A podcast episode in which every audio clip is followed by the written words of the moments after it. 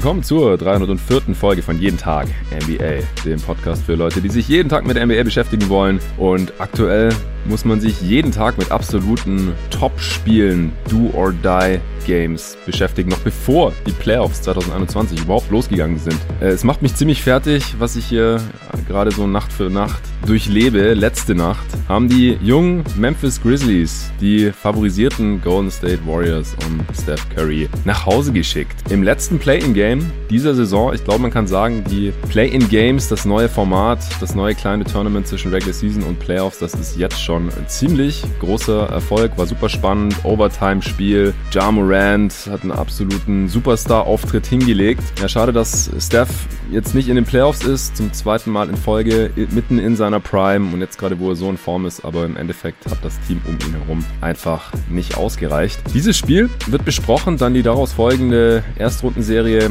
der Memphis Grizzlies gegen die Utah Jazz im 8-1 Matchup. Dann äh, steht noch das 8-1 Matchup im Osten aus. Die Wizards haben sich gegen die Pacers durchgesetzt. Ich habe gestern mal eine kleine Pause gemacht, auch weil mir viele Hörer geschrieben haben, sie kommen gerade gar nicht so richtig hinterher mit den ganzen vielen und vor allem auch langen Pots in dieser Woche. Und äh, deswegen habe ich gedacht, ich mache jetzt noch eine Preview-Folge nach dem letzten Play-in-Game hier am Samstagnachmittag. Dann kann man sich das noch reinziehen, bevor die ersten Playoff-Spiele am Samstagabend ab 20 Uhr deutscher Zeit dann endlich losgehen, beziehungsweise auch noch am Sonntag, denn die 1-8-Matchups, die finden ja erst ab Sonntagabend statt. 19 Uhr geht's los mit Wizards gegen Sixers. Das wird hier noch gepreviewt und außerdem steht noch Nuggets gegen Blazers aus. Über die Serie habe ich mir jetzt auch einige Gedanken gemacht. Ich war mir lange unsicher, auf wen ich da letztendlich tippen soll. Jetzt bin ich mir mittlerweile eigentlich ziemlich sicher. Und für den ersten Part hier, alles was mit den Memphis Grizzlies zu tun hat, da habe ich mir den Torben Adler reingeholt. Hey Torben. Hi Jonathan. Ja, das ist eine spontane Geschichte. Ich hatte eigentlich schon gedacht, ich mache das hier heute Nachmittag ganz gemütlich und alleine. Hab mir das Game letzte Nacht Warriors Grizzlies natürlich live reingezogen. Es ist dann noch ein Kumpel dazu gekommen. Äh, danach habe ich mich pennen gelegt und habe gedacht, ich bereite das dann hier noch so ein bisschen vor und dann haue ich das Ding raus. Äh, wir haben dann aber geschrieben und du bist super hyped up. Du bist ja Fan der jungen, wilden Grizzlies und hast du gemeint, ja, wollen wir nicht irgendwie was dazu machen? Und ich meine, ja, voll gerne, komm einfach rein. Und jetzt ist es soweit. Wie geht's dir, Torben, nachdem die Grizzlies doch noch in die Playoffs geschafft haben. Ja, krass. Also seit heute Nacht weiß ich, dass ich äh, gar kein Sympathisant bin, wie ich bis vorhin noch dachte, sondern ich bin tatsächlich wohl scheinbar Fan. Also es hat mich echt total mitgenommen, völlig gecatcht. Äh, Bluthochdruck bekommen und äh, ja, dann lag ich dann heute Morgen im Bett äh, noch wach und da ich ja komm, ich schreibe mal dem Jonathan, eigentlich, eigentlich muss doch jetzt ein Grizzlies Only Exclusive Pod noch kommen, spontan. Äh, ja, krass, krass, also wirklich äh, Sonderfolge. Sonderfolge auf jeden Fall. Ähm, ja, ich habe ja auch schon gerade im Off erzählt, ich bin vor allem froh, dass meine äh, Playoff Preview zu den Grizzlies für die Five doch noch Bestand hat. Es war ja relativ bitter, dass alle meine Teams quasi jetzt vor Playoff Start noch rausgeflogen sind mit Hornets und Pelicans. Ja, so ist das halt im im Printwesen mit Redaktions Redaktionsschluss, dass man ja im Vorfeld immer ein bisschen kalt schreiben muss. Und ja. da bin ich froh, dass zumindest meine ganzen Recherchen und Stunden Scouting der Grizzlies jetzt doch noch ein bisschen überdauern in der, in der neuen Five-Ausgabe. Und äh, ja, also was ein Spiel. Ich bin wirklich immer noch hyped up. Das war so spannend und ja, auch irgendwie ein Wechselbad der Gefühle, aber da werden wir jetzt mhm. wahrscheinlich auch Detail sprechen. Ja, genau. Also damit der Pod nicht irgendwie anderthalb Stunden lang wird oder sowas, glaube ich, müssen wir uns hier und da ein bisschen zügeln. Denn äh, wie gesagt, es stehen ja noch drei Serien an, die man noch previewen muss hier in diesem Pod und wenn der dann auch wieder so lang wird, dass die Leute sagen, ja, ich komme nicht hinterher, dann haben wir ja ein bisschen das Ziel verfehlt. Nee, war ein richtig geiles Spiel. Ich wollte eigentlich für die Warriors routen, weil ich eigentlich nochmal Steph Curry jetzt gerade in seiner Prime gerne gesehen hätte, auch gegen ähm, Rudy Gobert und die Utah Jazz. Das wäre ganz interessant geworden, auch wenn die Jazz da sicherlich favorisiert gewesen wären, hoch gewesen wären. Also ich fand es fast ein bisschen überzogen, wie die Leute erstens davon ausgingen, dass die Warriors in die Playoffs kommen und dann, dass die da vielleicht sogar die Jazz irgendwie absetzen könnten. Ich bin ja auch ziemlich kritisch oder skeptisch, was die Utah Jazz als Contender angeht, aber ganz ehrlich, da wäre wahrscheinlich auch Schluss gewesen. Ich habe es auch auf Twitter heute schon geschrieben. Schade, dass Steph draußen ist, aber sie waren jetzt halt einfach im Endeffekt doch nicht ganz gut genug. Das hat man in den letzten Spielen, glaube ich, gesehen. Im äh, ersten Matchup gegen die Grizzlies am Sonntag, da äh, war ja schon diese Punkte-Explosion von Steph Curry nötig für einen knappen Sieg. Dann gegen die Lakers, die ja echt überhaupt nicht bei 100% waren, grottenschlecht waren in der ersten Halbzeit. Äh, da hat es auch nicht gereicht, auch wenn es am Ende natürlich knapp war und es ein Luckshot von LeBron gebraucht hat. Und jetzt hier gegen diese ja auch lange nicht perfekt aufgestellten Memphis Grizzlies, wo jetzt auch nicht alles rund lief mit dem Foul Trouble von Valanciunas und so weiter, da hat es dann einfach auch nicht mehr gereicht am Ende. Deswegen, ich denke, das ist schon okay so. Und jetzt dafür sehen wir das jüngste Team seit den Oklahoma City Thunder vor zehn Jahren, den Playoffs. Also das ist auch ziemlich krass und äh, super interessant. Ich sitze hier auch schon immer Memphis Grizzlies Hoodie. Bin ja auch ein kleiner Memphis-Sympathisant. Ich glaube nicht ganz so krass wie du, weil ich habe halt auch einfach noch mein Main-Team, für das ich routen muss, mit den Phoenix Suns und LeBron und so. Aber die Grizzlies sind schon ein sehr, sehr cooles Team, coole Prospects. Und ich habe heute auch schon auf Twitter geschrieben, äh, Torben, es, es, wird jetzt ja irgendwie Zeit für dein ähm, Tillman Victory Lab und umso geiler, dass das dann gleich hier im Pod stattfinden kann. Kurz bevor es losgeht, der Pod heute wird mal wieder von NBA 2K21 gesponsert. Und zuallererst, es gibt NBA 2K21, die, die Basisversion, jetzt im Epic Games Store umsonst. Bis zum 27. Mai könnt ihr euch das da einfach gratis runterladen. Also wenn ihr das Spiel haben wollt, noch nicht habt, dann äh, geht zum Epic Games Store und zieht euch das einfach gratis, gerade jetzt für die Playoffs. Könnt ihr die Matchups vorzocken oder selber so ein Playoff-Tournament durchspielen. Das ist natürlich sehr, sehr nice. Und außerdem, was gen mindestens genauso cool ist, ist, dass NBA 2K hier ja noch ein paar Sachen rausgehauen hat. Einmal nach dem Daniel Theiss Interview, das ich hier Anfang letzter Woche im Pod rausgehauen hatte, das ja NBA 2K für mich ermöglicht hatte und organisiert hatte und wo das äh, Feedback auch sehr, sehr positiv ausgefallen ist. Interessanterweise sind die Hörerzahlen da nicht so hoch. Ich glaube, die Hörer sind ein bisschen verwirrt davon, dass äh, hier im Pod dann tatsächlich mal ein NBA-Spieler ist und sind das nicht so gewohnt, dass es hier auch Interviews gibt mit tatsächlichen Spielern und nicht nur mit Experten wie mit dir, Torben, oder mit Nico oder Arne oder Tobi oder wem auch immer. Aber wenn ihr den Pod noch nicht gehört habt, dann hört doch mal rein. Die Leute, die den Pod gehört haben, da haben sich auch super viele bei mir gemeldet, wie cool und entspannt und interessant sie das Interview fanden, aber der wird einfach nicht so oft angeklickt, wahrscheinlich, weil es einfach ein bisschen untypisch ist für jeden Tag NBA. Ähm, kann ich auch irgendwie nachvollziehen, alles cool. Arne hat gesagt, äh, er findet es ja lustig, dass die Leute äh, dreimal so oft auf den Pod mit Arne Brandt klicken, als mit Daniel Theiss. Äh, so ist es bisher irgendwie, aber ja, hört doch mal rein. Das Interview hat natürlich auch noch Bestand. Die Bulls sind jetzt draußen, da hat sich jetzt nichts mehr an den Situationen geändert. Er wird Free Agent, hat darüber gesprochen, äh, wie er das Ganze angeht, wie er den Trade empfunden hat, ähm, auf welcher Position er lieber spielt und lieber verteidigt, wie er das mit seinen äh, Seals und Screens und so weiter anstellt. Also coole Insights, die ich jetzt so auch noch nirgends gesehen hatte von und über uh, und mit Daniel Theiss. Und er hat einen Ball unterschrieben, einen Spalding. Der wurde hier im Pod verlost, beziehungsweise auch dann über Instagram und Twitter. Und das habe ich jetzt gemacht die Woche und der Gewinner weiß auch schon Bescheid. Das Ding geht raus. Alle anderen haben leider dann nichts gewonnen entsprechend. Ihr braucht mir nicht mehr schreiben, ah, wann gibt's endlich die Verlosung? Wann weiß ich, ob ich gewonnen habe? Es kann nur einer gewinnen und es ist der Fabian. Herzlichen Glückwunsch. Dann ging raus, äh, ich hatte mal noch eine NBA 2K21 Xbox Series X beziehungsweise S Next Gen Version verlost. Der glückliche glückliche Gewinner damals, der hat mir jetzt neulich geschrieben, dass er sich leider doch keine Konsole holen konnte oder keine bekommen hatte und deswegen entsprechend auch nicht zocken können wird und hat mir den Download-Code für die Mamba Edition quasi zurückgegeben. Ich habe dann hier im Pod gesagt, wer so eine Konsole hat, der soll mir gerne schreiben und dann äh, verlose ich das nochmal. Im Endeffekt hat er jetzt der Ulf Schneider gewonnen. Herzlichen Glückwunsch, Ulf. Ich habe dir den Code schon geschickt, es kam noch nichts zurück, aber so wie ich dich kenne, wirst du das sicherlich noch lesen und dir dann auch viel Spaß beim Zocken. Ich werde jetzt auch die Tage endlich noch mal jeden Tag NBA-Roster mal hochladen. Äh, also gebt doch einfach mal äh,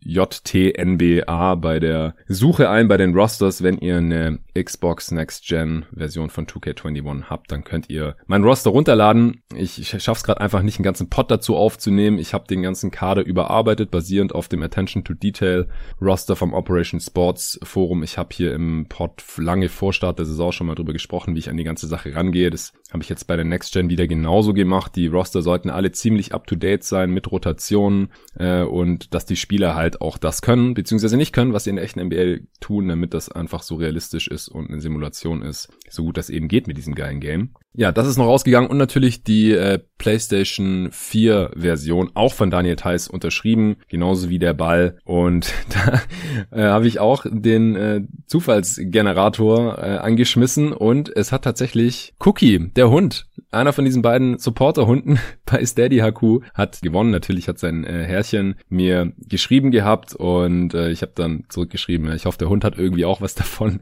Und das Spiel geht raus an Cookie. Sehr, sehr witzig. Gut, das war's schon. Und dann würde ich sagen, kommen wir direkt zum Game. Memphis Grizzlies gegen Golden State Warriors. Das Spiel fand natürlich in San Francisco im Chase Center statt. Äh, was sind so deine allerersten Gedanken, bevor wir jetzt hier ein bisschen gleich auf den Spielverlauf eingehen und auf die Crunch Time? Was waren so die Hauptfaktoren in diesem Spiel für dich, Torben? Ja, worauf ich auf jeden Fall geachtet habe, was natürlich jetzt spannend war, dass man so schnell halt wieder gegeneinander gespielt hat, nachdem man ja zum Ende der Regular Season letzte Woche Sonntag ja gegeneinander gespielt hatte, um quasi, ja, Spiel um Platz 8 war es ja de facto, da man ja gleich auf war. Ja. Und ähm, da war es für mich eben spannend zu sehen, welche Adjustments die Coaches treffen, vor allem aber auch Tyler Jenkins natürlich.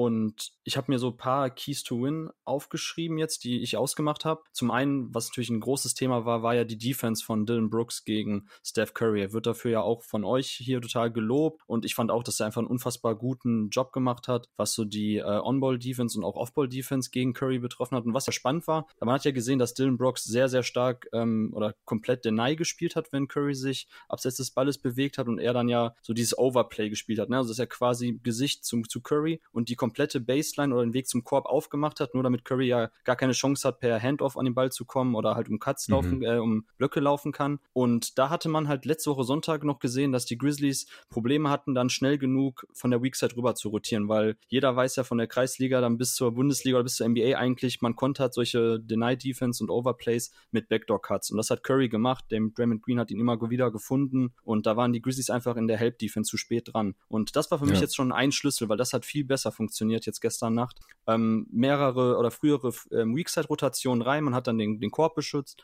Gab auch ein, zwei ähm, Blocks gegen Curry. Ich glaube, Tillman hat eingeholt. Und ähm, sehr, sehr viel oder viel öfters einfach auf Würfe dann contested noch durch die Rotation. Und ähm, wie gesagt, Dylan Brooks hat genauso einen guten Job gemacht wie schon letzte Woche. Aber jetzt hat man halt noch mal viel besser in der Help-Defense gestanden. Und ich glaube auch, dass ein Schlüssel tatsächlich war, dass Xavier Tillman viel mehr gespielt hat. Also letzte Woche Sonntag zweieinhalb Minuten, jetzt über 20 und ähm, ja, wir werden gleich bestimmt gesondert nochmal über ihn sprechen, aber das war tatsächlich auch ein Faktor. Ähm, ein anderer Schlüssel war natürlich, so simpel ist es manchmal, dass die Würfe jetzt gefallen sind. Allen voran Ja Morant von der Dreierlinie, 5 von 10. Die Warriors haben ihn halt komplett die Würfe überlassen, also bei jedem Block sind die unten drunter gegangen und auch ähm, eine Situation hatte, war Jonas Valanciunas, glaube ich, im letzten Viertel, hat den Ball im Post bekommen, die Warriors haben dann sofort gedoppelt, Ja Morant war komplett außen frei, äh, Valanciunas hat den Ball rausgekickt und Morant hat den Wurf halt genommen und sofort, ja, hat, war auch geswischt. Also er war dann auch irgendwann ja. wirklich drin. Er hat dann die Würfe auch mit Selbstvertrauen genommen, nachdem er ja direkt den ersten auch getroffen hatte. Ja. Und ja, das, das, ich weiß nicht, wie du das siehst, Jonathan. Ich finde, das wurde auch ein bisschen zu sehr aufgebauscht, das ganze Thema Ja Morant und dass man ihn behandelt wie einen kompletten Non-Shooter, weil natürlich ist das seine Schwäche aktuell noch als Ballhändler, dass er halt seine Pull-Up-Würfe nicht nimmt, beziehungsweise wenn er sie nimmt, dass die dann auch eine relativ hohe Streuung haben. Aber ja. die Warriors behandeln ihn ja wirklich so, als ob er gar nicht werfen könnte. Mhm. Und da, da waren ja ein paar Dreier dabei, wo Looney überhaupt nicht den Closeout dann auch gelaufen ist. Und wenn man, also wenn Ja Morant wirklich fast fünf Sekunden Zeit hat, seine Füße zu stellen, sich zu konzentrieren, dann gehen die Dinger auch rein. Also das fand ich schon sehr, sehr extrem, dass man ihn wirklich da so, also wirklich komplett wie ein Non-Shooter, wie, wie man normalerweise nur Big Man außen stehen lassen würde, behandelt hat. Und also ich weiß nicht, hat sich irgendwo gerecht und dass Ja Morant durchaus imstande ist, ein paar Dreier zu treffen, ist jetzt auch nicht komplett abstrus, oder wie siehst du das? Ja, das ist halt so die, die große Frage. Also erst einmal, wie extrem fährt man diese Linie? Am Sonntag hat sich ja ausgezahlt. Was war da? Eins von sechs oder so? Mhm. Und er trifft halt 30 Prozent über die Saison, nimmt nicht so viele Dreier, 5,6 auf 100 Possessions ist jetzt auch nicht gar nichts. Also dafür war es dann vielleicht tatsächlich ein bisschen extrem. Aber am Sonntag hatte es eben geklappt und man nimmt dadurch ja auch ganz viele andere Optionen einfach weg. Also Morant kommt dann halt viel schlechter in die Zone und dann ist da mehr Traffic los. Äh, und am, am Sonntag war dann halt teilweise da so ein bisschen ratlos und hat dann fast so ein bisschen zögerlich geworfen, nachdem auch einmal ja Kyle Anderson ihn dann noch so animiert hat, so hey, shoot it, shoot mhm. it, nach dem Offensivrebound und dann ging er erst recht nicht rein. Aber das ist halt dann die Frage, wenn dann der Spieler anfängt zu treffen, wann machst du das Adjustment? Oder sagst du, ey, über eine größere Sample Size wird sich der Outcome wieder an äh, die 30 Prozent annähern. Aber die Frage ist dann halt, wie groß muss diese Sample Size sein? Und äh, in diesem Fall hat John Morant jetzt halt heute bewiesen, dass er in einem Spiel, wenn er 10 Dreier nimmt, dann halt auch 5 trifft, auch wenn er, wenn man sich die Quote auf die ganze Regular Season anschaut, eigentlich eher 3 hätte nur treffen müssen. Aber das ist halt Basketball, ja. Da können dann halt einfach mal zwei Würfe mehr oder weniger reinfallen in einem Spiel, auch über eine ganze Serie. Bei, bei so Playoff-Serien ist es ja dann öfter noch die Frage, da gab es ja auch vor zwei Jahren äh, diese Fred Van Vliet Serie gegen die Bucks, der hatte ja gar nichts getroffen gegen die Sixers, dann haben die Bucks ihn auch entsprechend verteidigt und auf einmal ist der heiß gelaufen, in Anführungsstrichen, äh, wie man so schön sagt. Und äh, dann war halt die Frage, so ja, lassen die den jetzt einfach weiterwerfen, bleiben die bei ihrem Gameplan? Oder nur weil er jetzt trifft, ja, verteidigen wir ihn jetzt anders. Das ist halt immer so ein bisschen die Kunst bei der Sache. Und das ist bestimmt auch individuell von Spieler zu Spieler ganz unterschiedlich. Und Morant hat jetzt halt heute Nacht bewiesen,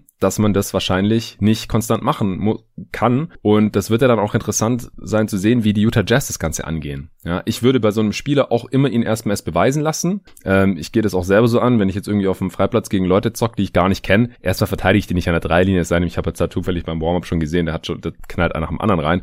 Aber ich lasse die halt erstmal beweisen. Und wenn die eintreffen, so einer ist keiner, kann immer mal passieren, aber wenn dann halt nochmal einer reingeht, okay, jetzt gehe ich halt mal auf ihn drauf und dann kriegt er keine einfachen Würfe mehr. Und die Warriors sind halt nicht draufgegangen bei Ja Morant, weil sie halt diesen Gameplan hatten und sie haben dran festgehalten und es hat sich dann im Endeffekt halt gerecht. Er und die Frage ist halt auch, wenn, wenn er am Anfang die ganze Zeit brickt und am Ende dann ein paar trifft, dann kann man das vielleicht auch noch eher verstehen, als wenn er halt reinkommt und nimmt sofort den ersten Pull-Up-Dreier, der sich angeboten hat, knallt ihn rein. Dann ein paar Minuten später Spot-Up-Dreier, sofort ohne zu zögern, knallt ihn auch rein. Also ich glaube auch, da hätte ich dann, wäre ich von diesem Gameplan dann langsam abgerückt und ja, im Endeffekt 5 von 10, das äh, war ein sehr, sehr wichtiger Faktor. Denn ansonsten war Jamorants Quote, der hatte ein geiles Game, vor allem aus der Floater Range hat er noch richtig viel gemacht, aber seine Quote insgesamt war jetzt auch nicht wie von einem anderen Stern in diesem Spiel. Also 35 Punkte aus 29 Field Goal Attempts. Äh, die Warriors haben wieder einen sehr, sehr guten Job gemacht, ihn nicht zu faulen. Er war nur zweimal, also einmal für einen Trip an die Freiwurflinie, zwei Freiwürfe, hat er beide getroffen. Also im Prinzip 35 Punkte aus 30 Shooting Possessions, das ist gut. Vor allem, weil die Grizzlies halt sonst echt keinen richtigen Go-To-Scorer natürlich hatten in diesem Game. Aber es ist jetzt nicht total überragend. Also im Prinzip ist es ja dann neun von 19 Zweier. Da war das schon sehr wichtig, dass er diese drei heute getroffen hat. Ja, genau. Also und den dritten Punkt jetzt noch anzuschließen, den ich mir aufgeschrieben habe, gerade schon ange, anklingen lassen, äh, Xavier Tillman. Ich finde es total krass, dass Brandon Clark aktuell DNPs sammelt. Ich habe zumindest nicht gelesen, ja. dass er irgendwie äh, verletzt wäre nee. also sind tatsächlich einfach nur taktische Gründe, warum er nicht ja. spielt. Und das hat sich jetzt aber auch ausgezahlt, dass man Tillman spielen lassen hat auf der 5, auch dann äh, teilweise eben alleine, also jetzt nicht nicht, dass noch irgendwie ähm, Triple J großartig neben ihm gespielt hat oder so, weil das muss man auch sagen, hatten ja beide Foul-Probleme, also sowohl Valanciunas als auch Jaron Jackson Jr. Und ja. man hat einfach gesehen, dass Tillman, wir haben es ja auch schon ein paar Mal angesprochen gehabt, jetzt bei den Rookie-Podcasts oder auch ähm, in der Season-Preview für die, äh, für die Grizzlies, die wir hier gemacht haben zusammen. Tillman ist halt jemand, der, obwohl er gar nicht athletisch ist, oder zumindest keine von diesen Quick-Twitch-Athleten, der besonders schnell in lateralen Bewegungen ist, er ist einfach super, super intelligent, was das Positioning im Halbfeld betrifft. Er kann ähm, er kann Cuts gut verteidigen, indem er halt ähm, den Rollman-Tag aufnimmt. Und es gab auch einzelne Possessions jetzt gestern, wo die Grizzlies einfach sehr viel Offball geswitcht haben, er kommuniziert hat, wer wo jetzt verteidigen muss. Und er sammelte drei Steals ein und also total viele Deflections noch dabei und auch super viele Contests am Ring, wo er einfach nur ausgeholfen hat, Würfe erschwert hat. Das war einfach rundum eine saustarke Defensivvorstellung von Xavier Tillman. Und auch der, das, das Witzige ist, was ich jetzt schon mal auch erzählen kann, weil äh, ich glaube, Tobi Bühner hat es vorhin ja auch bei äh, Twitter geschrieben, du hattest mich ja auch dann getaggt. Ähm, das, das, das Thema äh, konnte man ahnen, dass Xavier Tillman jetzt schon in den Playoffs einen positiven Einfluss nehmen kann oder Play-in-Games, die ja sehr Playoff-like daherkommen. Und da muss man sagen, ja. ja, man konnte es durchaus erahnen. Das war auch tatsächlich der Grund, ähm, als wir dann bei GoToGuys Guys das abschließende äh, Draft-Ranking erstellt haben, da haben wir wirklich dezidiert darüber diskutiert, Wiseman versus Tillman und wen kann man in High-Leverage-Situationen quasi in den Playoffs wie spielen. Und ein James Wiseman hätte man gestern anstelle der Grizzlies nicht so spielen können gegen dieses Warrior-Team wie jetzt nee. Xavier Tillman. Also, dass er switchen kann, dass er mobil ist, da, dass er nicht nur in Drop spielt, sondern halt auch dann eben mal vor Guards bleiben kann und da effektiv auch sowohl den Ring beschützt als auch eben ne, Lückenstück, Steals einsammelt, Deflections. Das hat man gestern gesehen. Das ist so viel wert. Und das war dann auch der Grund, warum wir dann zum Beispiel ähm, Tillman vor Wiseman gestellt haben. Ich auch auf meinem Board, du ja auch. Ja. Man hat einfach gesehen, dass solche Spieler auf der 5 einen positiven Einfluss nehmen können, auch wenn sie nicht 2,16 Meter groß sind und äh, besonders athletisch. Also da macht einfach die Spielintelligenz so viel wett bei ihm. Und äh, ich glaube, er hatte sich jetzt in Basketball Deutschland seit gestern ähm, einige, einige neue Fans für sich gewinnen können. ja, genau. Ich glaube auch. Also man muss vielleicht zwei Sätze nur noch mal zu dem Thema zum Verständnis für die mhm. Hörer, die das jetzt nicht alles so verfolgt haben. Aber wir haben es jetzt wirklich eigentlich auch schon oft genug angerissen in unseren ganzen Rookie-Pods, in den Pre-Draft-Pods. Und äh, wenn die Leute dann auch noch die Sachen von dir und den anderen Jungs lesen, dann, dann sollte es eigentlich klar sein. Äh, Tillman ist älter, das ist klar. Der ist zwei Jahre älter als Wiseman, der war länger am College, ähm, der, der ist einfach viel mehr ready und das ist natürlich ein Grund, wieso er jetzt heute in so einem Playoff-Setting, in so einem High-Leverage-Game, äh, Do-or-Die-Game schon Minuten bekommen hat und auch sehr gut funktioniert. Er hat ein richtig geiles Defensivspiel einfach gemacht. Und äh, dass Wiseman, wir das, dass wir ihm das jetzt nicht zutrauen, das liegt natürlich auch am, am Alter und an der Erfahrung an solchen Sachen, aber halt auch am Skillset. Also die Frage ist halt, kann sich das noch ändern? Klar, kann's, aber wie wahrscheinlich ist es? Und Tobi hat ja auch geschrieben auf Twitter, die Frage ist, ob Wiseman überhaupt mal dahin kommt, wo Tillman jetzt heute schon war, heute Nacht. Mhm. Und äh, wenn ja, wie lang dauert das noch? So. Und das zeigt halt so ein bisschen den Wert von Tillman. Sein Floor ist einfach unglaublich hoch. Äh, seine Upside natürlich nicht so hoch wie die von Wiseman. Das ist dann natürlich auch im Endeffekt ein bisschen Geschmackssache. Und man muss ja jetzt auch dazu sagen, im GoToGuys Power Ranking, da war er halt auf, war Tillman auf 20, jetzt auch nicht auf 10 oder 5 oder sowas Verrücktes. Aber Wiseman halt auf 21, aus diesen ganzen genannten Gründen, die sich ja jetzt auch über die Saison immer weiter bestätigt haben. Und äh, diese Takes, die werden ja auch immer kühler, auch wenn es der eine oder andere vielleicht noch, noch nicht ganz einsehen möchte, der das jetzt auch nicht so genau verfolgt und einfach nur gesehen hat, ja, Wiseman wurde Bayern 2 gepickt. Der hat einen krassen Körper und ist noch voll jung und kann vielleicht mal einen Dreier treffen. Äh, könnte krass werden, der Dude. Ja, das äh, war sehr schön illustriert heute, nicht nur weil die Teams gegeneinander gespielt haben. Leider hat Wiseman ja, ist ja verletzt mit seinem Meniskus, mit seinem Meniskusschaden.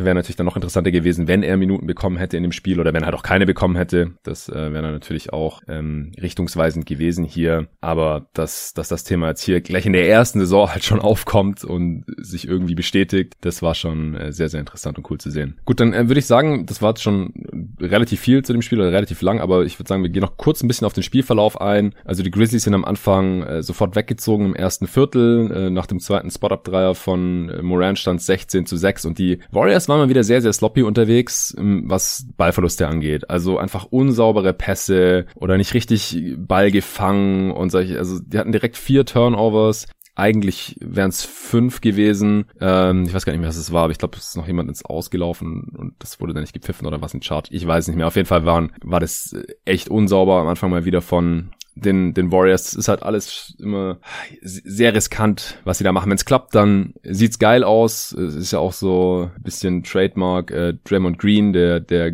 geile Pässe spielen kann, schnelle Entscheidungen äh, trifft, riskante Pässe auch spielen kann, aber wenn es nicht klappt, dann ist das andere Team halt in Transition und äh, die Offense der Warriors, die fällt halt so ein bisschen auseinander. Außerdem war noch wichtig, dass Valanciunas sehr früh sein zweites Foul bekommen hat und die Grizzlies dann eben erstmal small gegangen sind, also also Triple J ist auf die 5 gerückt und Desmond Bain kam dafür rein. Und äh, die, die Warriors sind dann trotzdem äh, wieder rangekommen, haben dann ein paar Dreier getroffen, äh, Curry und Poole. Und als äh, Valanciunas dann wieder reinkam, haben sie ihn auch konsequent attackiert, weil sie ihm sein drittes Foul anhängen wollten. Und da konnten Poole und Wiggins auch ein paar Mal gegen ihn finishen, weil er dann auch nicht so konsequent contested hat. Ähm, äh, Wiggins hat ihm dann trotzdem noch sein drittes Foul angehängt bei einem And One. Und dann war Valanciunas wieder, wieder unten, der auch echt insgesamt äh, kein so besonders gutes Spiel hatte. Der hatte lange Zeit nur drei Punkte, weil er einen Dreier reingehauen hat tatsächlich, aber der war nicht mehr dieses Zonenmonster wie noch in äh, im ersten Spiel am Sonntag und auch im Spiel gegen die äh, San Antonio Spurs. Äh, dann Curry und Green mussten natürlich irgendwann sitzen, die konnten keine 48 Minuten durchspielen und äh, das ja, das konnten die Grizzlies dieses Mal total gut für sich ausnutzen. Ich fand fast, dass Curry äh, zu lang saß, der kam erst bei 6:25 im zweiten Viertel zurück und äh, zu dem Zeitpunkt waren die Grizzlies dann halt schon mit sieben Punkten weg. Die Grizzlies haben bis zu dem Zeitpunkt auch mussten sehr viele Würfe aus der Floater Range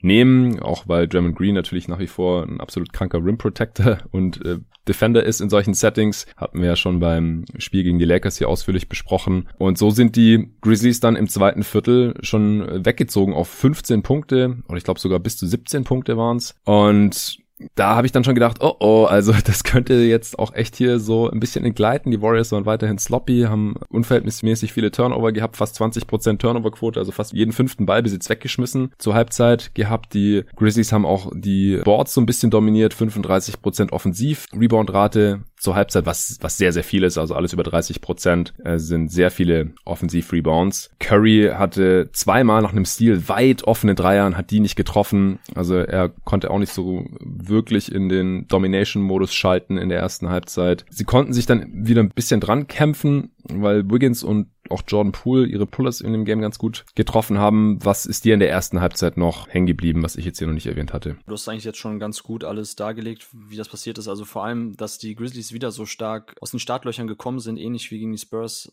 hätte ich nicht gedacht tatsächlich, weil gerade gegen, gegen die Warriors kann es ja auch mal schnell passieren, wie man jetzt auch gegen die Lakers gesehen hat. Wenn die ersten Würfe fallen, das ist ja auch eines der, der großen Problemzonen der Grizzlies, dadurch, dass sie ein inkonstantes Shooting haben, dass bis auf Morant wenig Leute auch im Halbfeld den eigenen Wurf kreieren können, haben sie manchmal Probleme durch äh, eigenes Scoring Rückstände aufzuholen. Also da kämpfen sich meistens dann echt tatsächlich durch die Defensivarbeit wieder ran. Und das war so ein bisschen meine Sorge, dass wenn sie halt früh irgendwie hoch in Rückstand geraten gegen dieses Warriors-Team, was ja passieren kann, dass es schon schwierig wird. Ähm, aber das war irgendwie gar nicht der Fall. Wie gesagt, man ist, man ist sehr gut aus den Startlöchern gekommen, man war defensiv wach. Dazu kommt eben, dass Morant direkt den ersten Dreier getroffen hat, was irgendwie, glaube ich, auf ihn persönlich eine Art Dosenöffner war fürs weitere Spiel auch, was ihm Selbstvertrauen gegeben hat. Er hat auch dann, glaube ich, gefühlt irgendwie aggressiver ein bisschen so die Switches und, und auch die Drop-Defense dann attackiert, wenn sie mal ein bisschen ähm, sich fallen lassen haben gegen ihn. Und ähm, bei den Warriors, was ich interessant fand, war, dass man eigentlich, ich weiß nicht mehr, wann das genau war im Spiel, aber dass sie ein Inverted Pick and Roll gelaufen sind. Also dass quasi Steph mhm. Curry den Block gestellt hat. Und das hat irgendwie die Defense von den Grizzlies ein bisschen durcheinander gewirbelt, weil Brooks, der sonst, wie gesagt, einen super Job gegen ihn gemacht hat, da war irgendwie nicht klar, switchen wir jetzt, äh, was machen wir? Und dann hat Curry, ich glaube, das war aber in der zweiten Halbzeit, hat er dann den Dreier getroffen. Da habe ich mich dann gefragt, warum die Warriors das vielleicht nicht öfters gemacht haben. Weil gefühlt haben sie eigentlich dieselben Sachen noch weitergemacht, die sie auch schon letzten Sonntag gegen die Grizzlies gemacht haben. Und da fand fand ich die Adjustments tatsächlich dann eher von äh, Tyler Jenkins stärker. Ähm, hattest du denn irgendwie da das Gefühl, dass sich was zu Sonntag großartig verändert hat bei den Warriors? Also sie hatten auf jeden Fall große Probleme, einigermaßen freie Dreier zu kreieren oder auch contestete Dreier zu kreieren. Ich finde, das hat man schon gemerkt, dass Curry halt auch dann in so einem Playoff-Setting, wenn die Gegner da Gameplan können, dass ihm da viel weggenommen werden mhm. kann. Mhm. und er ist halt nach wie vor nicht der, der Typ, der dann irgendwie einfach seine Würfe off the dribble nehmen und treffen kann. Dazu ist er ein bisschen zu klein, das hatte ich auch schon angesprochen, als äh, er ja kein, kein, kein Game-Winning-Shot mehr gegen die Lakers kreieren konnte. Und sein Release ist auch ein bisschen low und wenn dann halt so ein stressiger Defender an ihm dran klebt wie Dylan Brooks und auch immer noch ein zweiter kommt so zum Crowden, er kann das einfach dann nicht so richtig forcieren. Und dass da dann halt die, die Warriors nicht mehr äh, so Actions gerannt sind, um ihm halt mal solche Looks äh, wenigstens annähernd kreieren zu können, dass er den Wurf losbekommt. Weil wenn der Wurf weg ist, das hat er heute auch wieder gezeigt, äh, seine Dreier, die getroffen hat, ich glaube, die waren fast alle total contested. Nur die Freien hat er irgendwie nicht getroffen. Hm. Und äh, also gerade halt, ja genau, Inverted Pick and Roll wäre mal was gewesen. Oder auch so Post-Split-Actions hat man in der ersten Halbzeit eigentlich gar nicht gesehen. Also ja, da, da wäre da, da muss eigentlich irgendwie noch noch mehr kommen äh, oder wenn es halt nicht möglich ist, dann weil die Grizzlies halt dann auch sehr sehr gute Defender haben, also nicht nur Brooks on Ball, äh, der dieses Mal übrigens auch das gesamte Spiel über Curry verteidigt hat, glaube ich mit ganz wenigen Ausnahmen, was war am Sonntag ja auch noch nicht so. Da musste hatte Brooks ja teilweise Foul Trouble, dann ist er noch ausgefault und äh, teilweise waren die Minuten auch nicht komplett gegen Curry gematcht, wenn ich es richtig im Kopf. Auf jeden Fall musste dann teilweise auch Merton gegen Curry verteidigen, das hat dann nicht so gut funktioniert. Das äh, war heute anders. Das war noch ein Adjustment, wenn man so möchte, oder hat halt besser, ist besser aufgegangen, weil Brooks nicht so Foul Trouble hatte. Und aber halt auch die, dann, dann Kyle Anderson hat äh, Curry ja auch Probleme bereitet und äh, immer wieder die, die Passwege auch zugemacht und äh, Pässe von, von Curry auch abgefangen oder Pässe auf Curry irgendwie deflected. Also da hat die Grizzlies Defense nochmal einen deutlich besseren Job gemacht gegen Curry, beziehungsweise die hatten da dann nicht so die, die Counter Plays parat. Und die, die Warriors hatten auch nur 29% äh, Three-Point Attempt Rate in der ersten Halbzeit. Und gegen die Lakers zum Beispiel, da war halt jeder zweite Wurf der Warriors im Prinzip ein Dreier. Also da haben sie ihre Würfe sehr viel besser losbekommen. Und das haben die Grizzlies hier heute auch äh, deutlich besser hinbekommen. Denn ähm, wenn, wenn die Warriors Shooter, also nicht nur Curry, sondern halt auch Poole und dann halt ähm, sekundär dahinter halt auch noch Bazemore, Toscano Anderson, Wiggins. Auf Twitter hat auch einer geschrieben, ja, die haben halt heute ihre Dreier auch alle nicht getroffen. Aber die haben halt auch fast keine bekommen. Und dann wird's halt schwierig, weil wie, wie die Grizzlies dann den Korb noch vernagelt haben zusätzlich, das hast du ja vorhin auch schon schön dargelegt, so was, was bleibt dann noch übrig? Also dann gibt's einfach kaum noch gute Würfe. Das war schon sehr, sehr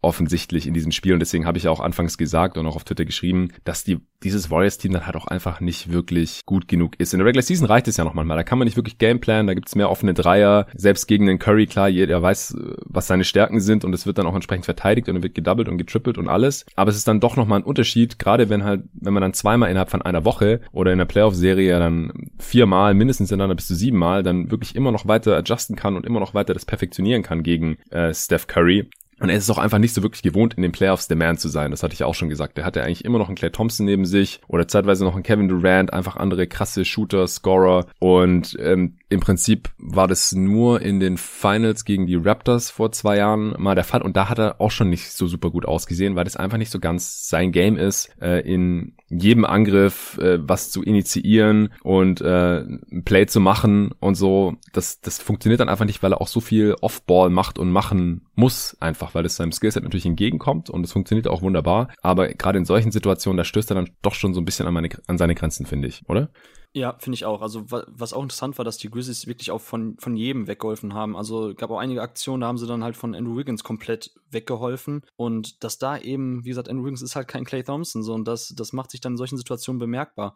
Dass man auch in den Situationen, wo man auch vier gegen drei bei den Warriors spielte, weil man eben, wie gesagt, Curry komplett als Decoy mal benutzte und da auch eben, wie gesagt, die Grizzlies sehr, sehr stark auf ihn fokussiert waren der Defense, dass man diese Situation auch nicht ausnutzen konnte. Also es fehlt jemand, der den Korb viel, viel aggressiver attackiert und dadurch nochmal Freirä äh, Freiräume kreieren kann. Das ist halt nicht das Spiel ja. von Draymond Green. Da gibt's ja, also ist ja jetzt schon fast als Meme äh, bei Twitter gewesen, die Situation ganz zum Schluss äh, vor der Overtime, wo er quasi einen freien mhm. Weg zum Korb hatte, aber man hat schon gesehen, dass er eigentlich schon auf dem Weg zum Korb nur dachte, wo passe ich jetzt den Ball hin? Also, dass da eben so, die, so diese, diese, diese Rim Pressure, was ja, was man immer so, so schön betitelt in Amerika, so da, der Aspekt ja. fehlt mir bei den, äh, bei den Warriors total und eben, wie gesagt, Spacing leidet halt auch darunter, dass wenn ein Andrew Wiggins mal einen Kickout kriegt oder ein Toscano Anderson, ja, es sind aber einfach keine Knockdown-Shooter. Also klar kann man sich jetzt ähm, beschweren oder beklagen und darauf mit dem Finger zeigen, dass halt auch die freien Würfe jetzt heute mal nicht reingegangen sind, beziehungsweise gestern Nacht bei den Warriors. Aber wie gesagt, auch das war jetzt für mich kein Mindfuck, dass die Dinger teilweise nicht reingegangen sind. Ja, es waren Open Looks nee. durchaus, weil Curry, wie gesagt, das, Spacing, was er einfach liefert, ist enorm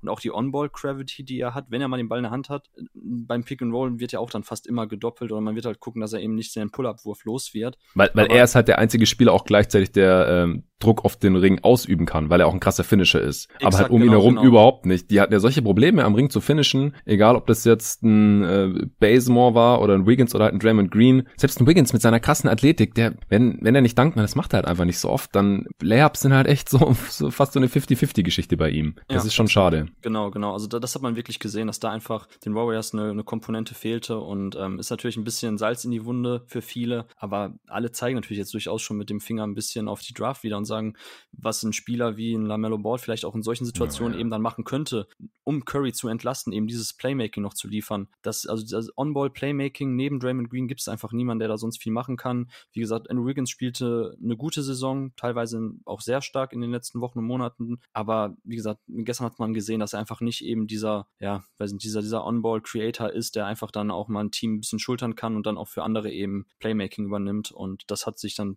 bemerkbar gemacht. Ja, er ist keine zweite Option, einfach genau. in einem Playoff-Team. Er ist, also wenn man jetzt Green als die zweite Option sehen möchte, einfach weil er so viel Playmaking übernimmt, hat jetzt gestern auch wieder 10 Assists gehabt, aber hat leider auch diese sechs Turnovers. Ähm, dann Wiggins ist halt nicht die zweite Scoring-Option und halt auch nicht die dritte Offensiv-Option, sondern wenn Clay dann wieder zurück ist nächstes Jahr, dann halt die vierte. Ich glaube so, dass das kann er ganz gut machen und auch effizient sein, aber alles andere ist ein bisschen viel verlangt von ihm, glaube ich, über ein ganzes Spiel halt. Er hat ja immer mal wieder so Bursts oder gerade wie auch im ersten Viertel dagegen gegen die Lakers und LeBron und sowas. Mhm.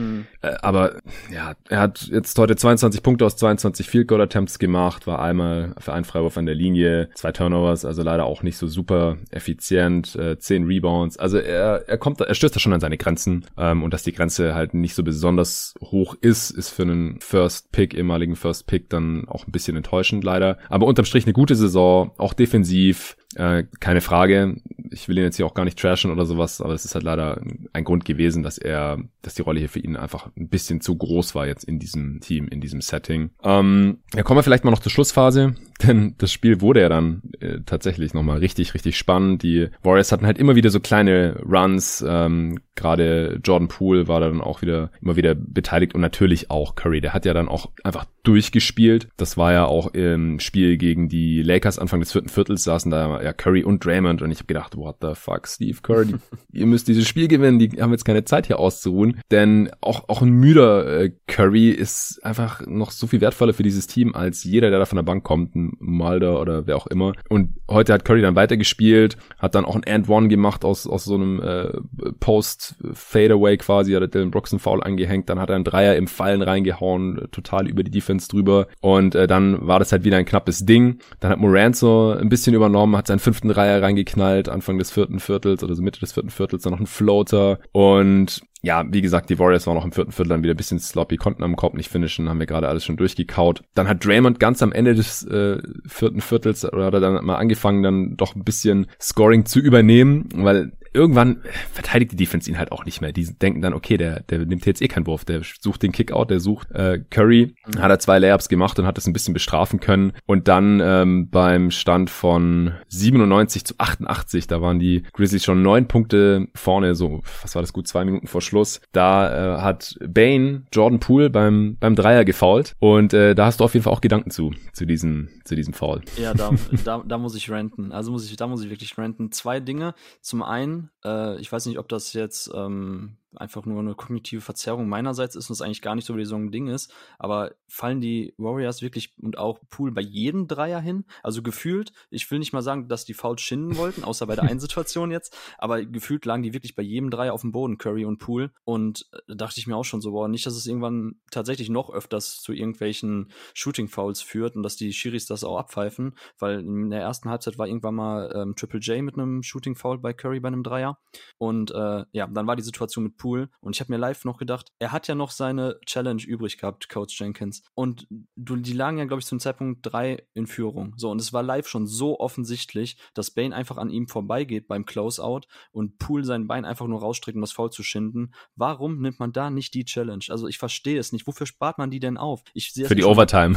ja, ich, also ich sehe das so kritisch, dass Coaches diese ja. Challenge nicht schon viel, viel früher nehmen. Viel öfters im ersten Viertel, im zweiten Viertel, wann auch immer. Einfach um da schon potenziell den, ihren Stars Fouls zu ersparen, wenn man denkt, das war ein 50-50-Call, egal ob jetzt irgendwie ein Blocking-Foul oder ein Wurf-Foul oder was auch immer, weil, also hofft man immer oder denkt man immer, dass man sowieso irgendwie in einer Crunch-Time landet und das eng ist und man das dafür braucht, weil die meisten Spiele werden eh vorher entschieden. Also dafür habe ich erstmal ja. kein Verständnis und dass man dann wirklich. Und dieses Spiel wäre ja quasi entschieden gewesen, ja, sicher, wenn Pool dann nicht die drei Freiwürfe bekommen hätte. Äh, dann, sie waren neun Punkte vor bei circa zwei Minuten und dann war es halt wieder ein Five-Point-Game. Das ist halt ein riesen Swing. Und äh, ich glaube, Van Gunny und Jackson haben es ja in dem Spiel früher auch gesagt, so wenn du dir relativ sicher bist, Challenge. Wenn es um ein äh, Foul an deinem Star geht, Challenge. Und vor allem, wenn du dadurch Punkte ähm, Punkte dir einsparen kannst, ja. dass der Gegner halt keine Freude Beim Dreierfoul, mehr Punkte kannst du gar nicht einsparen.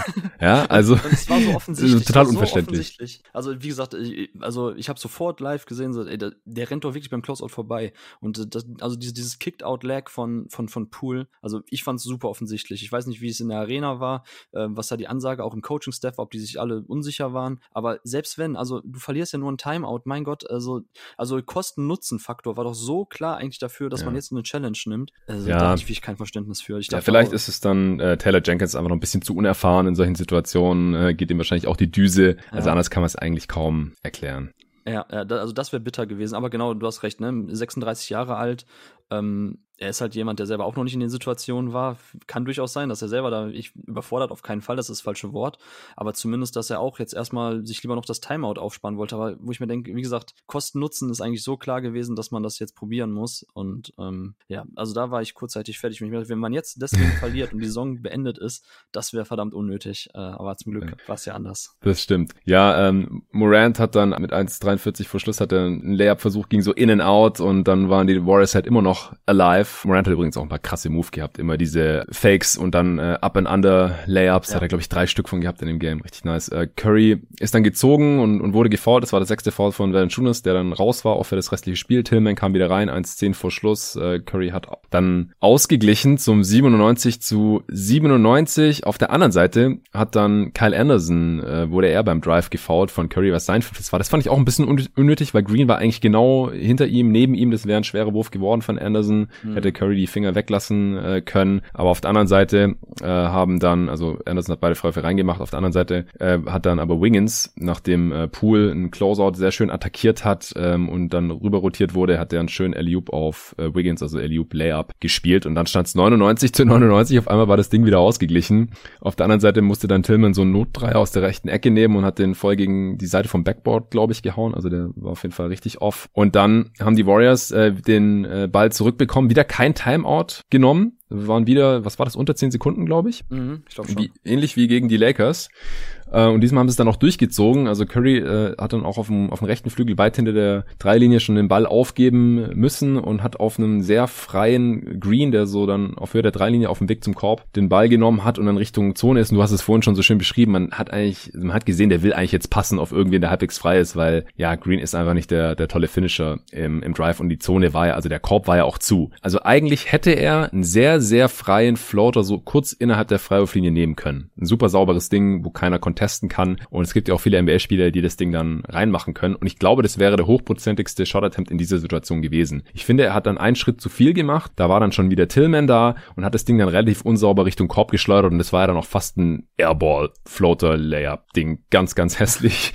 Mieses Finish. Ja, war dann natürlich nicht drin und dann äh, ging's in die Overtime.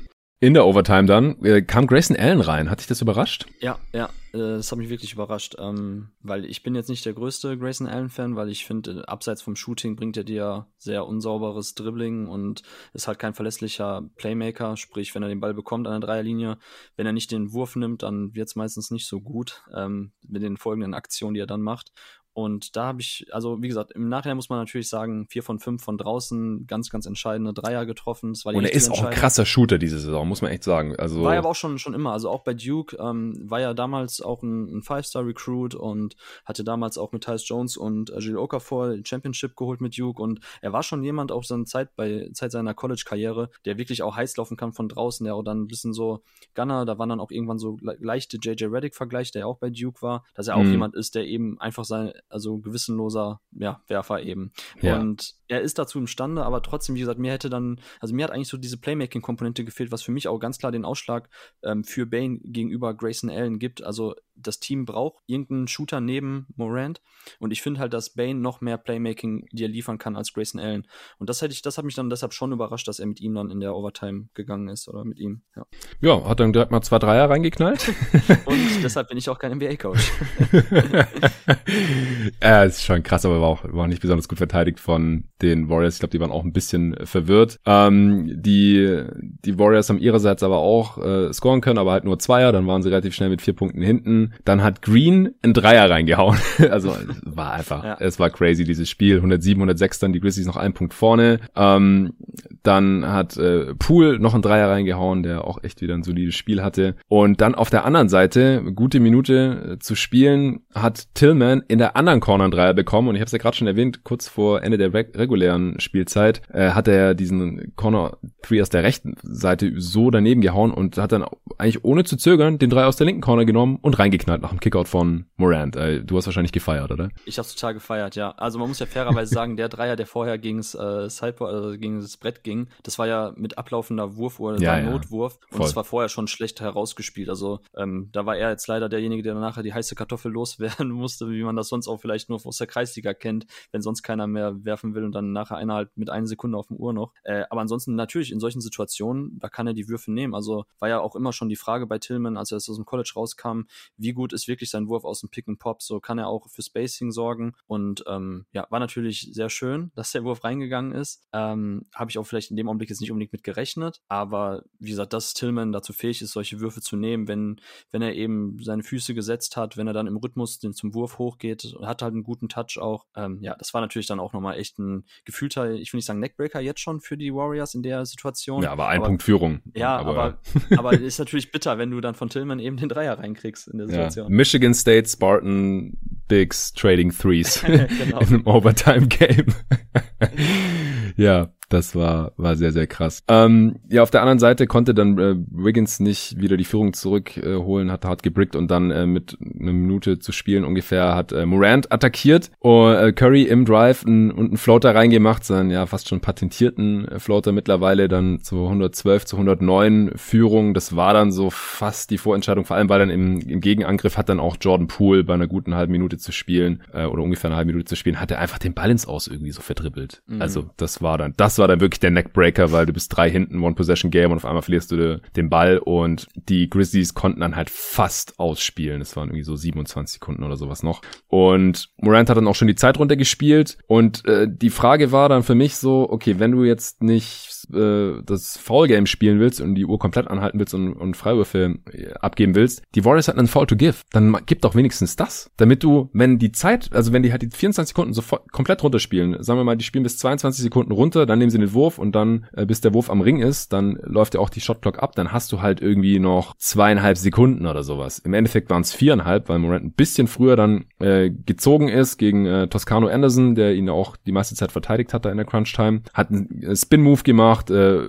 so ein floater Hookshot-Ding äh, auch reingehauen, selbstverständlich bei dem Game, das Morant dann da hatte, zum 114 zu 109 hast du ein Two-Possession-Game und, und dann musst du ja, ähm, selbst wenn du dann schnell ab, abschließen kannst, musst du ja dann noch zweimal faulen innerhalb von zwei Sekunden oder sowas und da kam es ja dann auch dazu. Also das fand ich sehr, sehr fragwürdig von den Warriors oder Steve Kerr. Ja, guter Punkt, das ist mir gar nicht so aufgefallen, ähm, weil ich einfach nur mit den Grizzlies mitgefiebert habe. Ja, das hatte, hatte Seth Partner auch auf Twitter nochmal dann äh, herausgearbeitet. Also ich, in dem Moment habe ich es hab auch nicht gecheckt, aber im Nachhinein, also ich habe es ja. halt dann gemerkt, so scheiße, die haben ja noch einen Foul to give und der Coach, der muss es natürlich, der muss sie auf dem Schirm haben. Ja, ja, richtig, stimmt. Ja, äh, ja, dann die Warriors halt fünf hinten, viereinhalb Sekunden. Eigentlich zu dem Zeitpunkt ist das Spiel zu 99 Prozent durch. Poole hat da noch einen sehr, sehr krassen Fadeaway-Dreier reingeknallt, war ein schönes Play. Natürlich äh, dachten die Grizzlies oder sind davon ausgegangen, dass es auf über Curry geht und haben das dann äh, verhindern wollen. Dann hat Poole nur auch nur einen sehr schweren Dreier da bekommen, war auch super krasse Koordination von ihm, dass er da hinter der Dreierlinie gelandet ist, abgesprungen ist, vom Defender weggefadet und das Ding reingeswischt hat. Zum 114 zu 112, aber dann war halt 2,2 Sekunden, noch Foul to give, äh, die Warriors faulen nochmal gegen 0,5 Sekunden weg und dann kam für mich eine sehr, sehr geile, befriedigende Aktion. Ich habe es neulich mit, mit Tobi schon angesprochen, wenn Spiele in, äh, wenn Spiele knapp sind in der NBA am Ende, dann wird auf einmal ein anderer Sport gespielt, dann wird nicht mehr Basketball gespielt, sondern wird Fangen gespielt.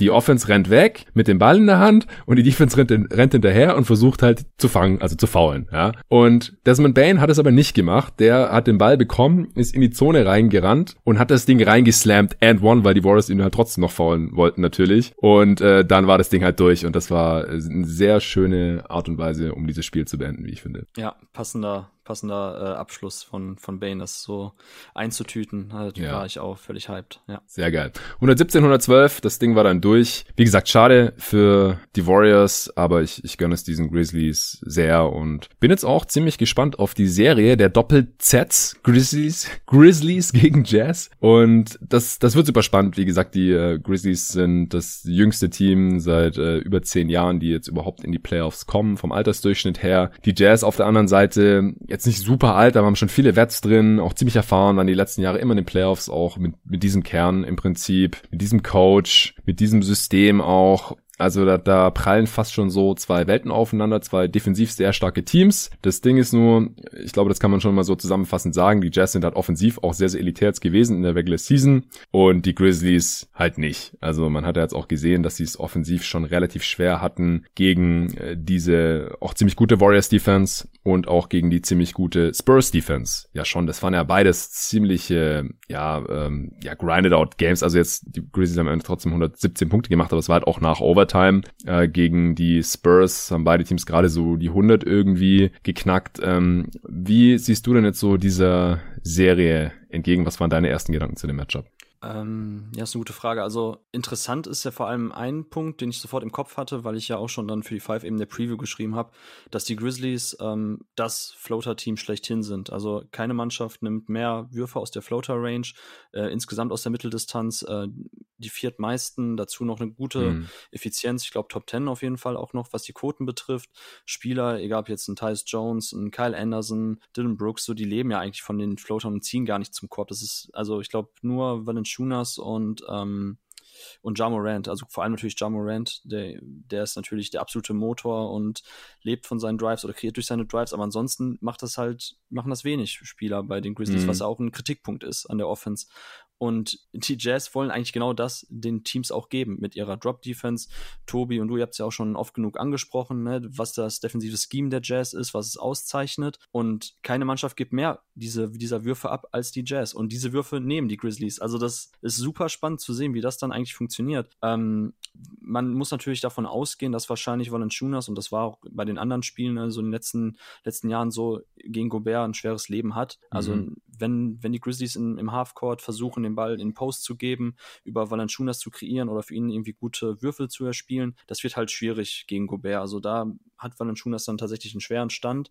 Und da muss man eben schauen, also äh, die letzten Spiele, ich hatte mir heute Mittag dann direkt mal kurz angeschaut bei Instat, wie die aussahen, ähm, mir Szenen angeguckt und man muss ja fairerweise dazu sagen, auch wenn die Grizzlies verloren haben, alle drei Partien und auch letzte Saison, glaube ich, nur eins gewonnen, drei verloren, dass zumindest dieses Jahr, da war auch innerhalb von sieben Tagen drei Spiele gegeneinander Krass. und ja, und ähm, zwei davon waren quasi so bis in der Schlusssekunde offen, beziehungsweise wurde dann halt das Foul-Game gespielt. Einmal haben die Jazz mit vier und einmal mit drei gewonnen, schlussendlich, aber es waren halt wirklich enge Spiele, die halt dann am Ende auf einzelne Würfe ankamen. Und also ich, ich, ich gebe die Frage gerne mal zurück. Also, was siehst du an möglichen ähm, Swing-Faktoren in diesem, in diesem Matchup aus Grizzlies Sicht, was die Offensive betrifft? Weil es gibt wenig Mannschaften, die jetzt aktuell in den Playoffs stehen, die im, im Halbfeld so wenig Waffen haben wie die Grizzlies. Ja. Das, ne, das ist natürlich dann wirklich schwierig, wenn man gegen die Jazz da eben bestehen muss. Andersrum ist es vielleicht tatsächlich ein Vorteil für die Grizzlies, dass sie ohnehin eigentlich aus der Midrange oder von der Midrange leben und mhm. die Jazz das, das den Teams auch freiwillig abgeben. Ja, ich hatte es ja vorhin schon angesprochen bei Morant, wenn der Pull-Up-Dreier halt annähernd weiter so fällt, also halt eher mit im hohen 30er-Bereich als im niedrigen 30er-Bereich, weil das ist halt leider so die, die Schwelle im Halbfeld, wo das Ganze dann entweder effizient ist oder auch nicht. Ähm, das wäre schon mal super, super wichtig natürlich. Also das war jetzt ein Spiel und das war auch super wichtig, aber das muss man natürlich noch über eine größere Sample Size sehen oder das halt auch mal über vier Spiele sehen. Und das Ding ist halt auch, dass die, dass die Jazz ja auch die Defender haben, wie Mike Conley zum Beispiel. Übrigens hier äh, Revenge Game gegen sein Ex-Team, mhm. ähm, dass, dass er halt dann auch über den Screen geht oder halt Morant da ein bisschen mehr unter Druck setzen kann. Ähm, ja, wie, inwiefern kann Gobert halt auch diese Floater erschweren, ist halt das Ding. Das hatte Tobi im Pod ja auch schon mal gesagt. Der macht nicht nur den Ring zu, sondern der erschwert halt auch die Floater mit seiner Länge und Antizipation und seinem Stellungsspiel so krass, dass eigentlich fast nur lange Midrange-Stamper bleiben. Also halt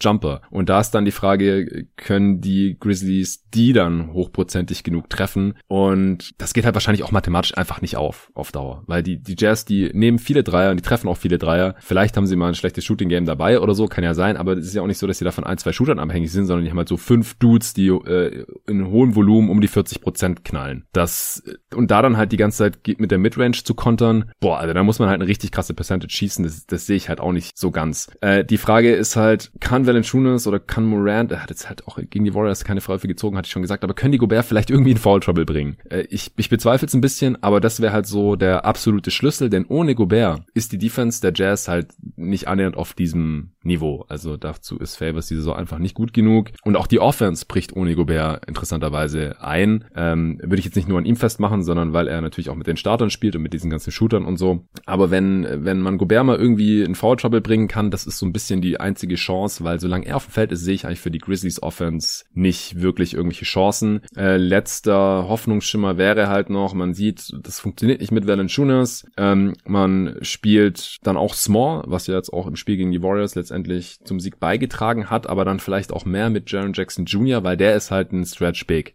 Und der könnte Gobert vielleicht ein bisschen aus der Zone rausziehen. Wenn das funktioniert, dann mit Pick and Pops oder dass er irgendwo hinter der Dreilinie ähm, Spot-Ups äh, bekommt. Und wenn die Grizzlies das dann, äh, wenn die Jazz das dann nicht, nicht einfach switchen, ähm, was sie ja normalerweise nicht machen, äh, dann könnte es halt sein, dass es die Zone ein bisschen öffnet für Morant und Co. oder halt für das Floater-Game. Aber das ist alles, es ist nicht so einfach, glaube ich. Nee, also das Zahlenspiel hast du ja gerade dann eigentlich schön nochmal illustriert, dass es eigentlich nicht aufgeht, wenn man sich darauf verlässt, dass jetzt ähm, das Jamorant seine Pull-Up-Würfe nimmt und dass ansonsten man eben die Dreier-Orgien der Jazz äh, auskontern möchte mit den eigenen Würfen aus der Mitteldistanz und gerade auch, also wie gesagt, was bei den, was bei den Grizzlies ein Riesenproblem ist, ist einfach das Playmaking abseits von äh, Jamorant. Also Dylan mhm. Brooks, bei, ist, um ehrlich zu sein, ist das ein bisschen eine Hassliebe zwischen uns, weil das glaube ich. ich. Also ich liebe seine Defensive und ähm, ja, ab und zu gerne mal ein Foul Probleme, aber das nimmt man in Kauf. Aber offensiv ist das auch gestern waren wieder einzelne Aktionen dabei, wo er einfach sich komplett in One-on-One-Situationen verdribbelt, festdribbelt und dann lange Pull-Up-Würfe nimmt. Und also, dass seine Wurfeffizienz auch so schlecht ist, liegt hauptsächlich daran, dass er einfach irgendwann nach den ersten Saisonwochen, wo er plötzlich viele Plays off the Dribble für andere kreiert hat, sich gedacht hat, nee, ich nehme jetzt lieber wieder nur meine eigenen Würfe. Und das mhm. drückt halt bei ihm unfassbar die Wurfeffizienz und ist auch der Grund dazu, äh, dafür, warum die Grizzlies zu den schlechteren oder zu den schlechtesten, wenn man mal ehrlich ist. Und die Zahlen belegen es ja, ich glaube Platz 26, 27 eben in der Half-Court Offense. Also das wird, das wird dann schon echt schwer. Und du hast, du hast recht, man muss eigentlich mit Triple J gehen, um Gobert vielleicht ein bisschen mehr rauszulocken und dann auch Cuts. Da hat man ja auch gute Spieler und man bewegt den Ball ja auch gut. Die Grizzlies gehören auch zu den besten Passing-Teams der Liga. Ist ja nicht nur Morant durch seine Drive-and-Kick-Situation, sondern auch ein Kyle Anderson kann den Ball bewegen, Desmond Bain kann den Ball bewegen, Dylan Brooks, wenn er mal Lust dazu hat. Ähm, aber wie gesagt, auch Valanciunas mit seinem Post-Up-to-Pass-Out-Ding, das funktioniert schon. Ist, wie gesagt, ich habe ein bisschen Bauchschmerz, aber es geht ja auch nur darum, sind wir mal ehrlich, also wir werden beide die Jazz durchtippen, also jetzt in dem Matchup. Eben. nur ganz ehrlich, glaubst du, dass die Grizzlies weniger Siege holen als die Warriors? Weil das fand ich komisch, dass viele Leute so jetzt tun. Vorher wäre es eine spannende Serie gewesen, jetzt ist es ja klar. Mm. Also ich glaube, da tut sich nicht viel ich denke halt, die Upside der Warriors ist allein durch Steph Curry und durch das durchaus vorhandene Shooting-Upside, so ein bisschen mit Pool und sowas, ist halt schon da, dass man halt irgendwie, dass es realistischer ist, dass man ein oder zwei Spiele hätte gewinnen können, wenn die Warriors einfach total heiß sind und, und defensiv sind die auch sehr gut. Ja, ich glaube, das ähm, wäre auch für die Jazz relativ schwierig geworden und ähm, da kann, können wir gleich auch, auch noch ein, zwei Worte zu sagen, so wie, inwiefern können die Grizzlies mit ihrer Defense die Jazz vielleicht ein bisschen einschränken, aber genau, worüber reden wir hier?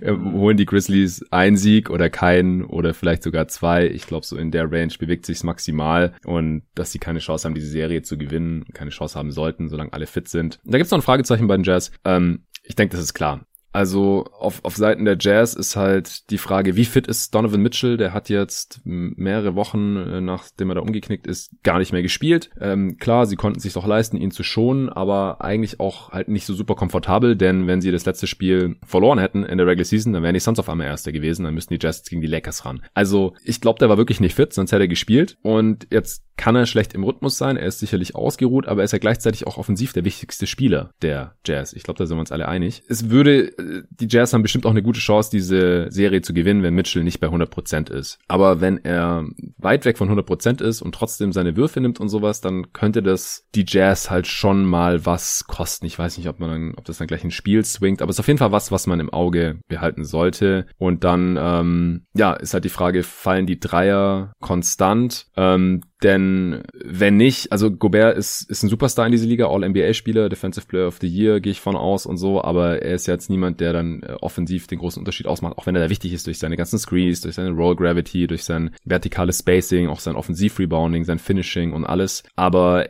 er ist ja niemand, der, dem man den Ball gibt und sagt, hier, jetzt äh, besorg mal was für uns. Also sie sind da schon sehr systemabhängig. Klar, ein Bogdanovic kann man heiß laufen, ein Cornley, ein Clarkson von der Bank, ähm, Ingles kann ein bisschen was kreieren, aber ähm, im, im Endeffekt, glaube ich, ist, ist Mitchell schon relativ wichtig und die Jazz, die, die müssen sich ja auch schon mal wieder ein bisschen einspielen und eingrooven für die folgende Runde, denn da wird's dann richtig schwierig. Da geht's dann direkt gegen die Clippers oder vielleicht gegen die Mavs, wenn es dann Upset gibt und das ist dann gleich eine ganz andere Nummer. Was denkst du denn, ähm, wenn du so über die Offense der Jazz nachdenkst? Denkst du, die Grizzlies können denen irgendwie Probleme bereiten?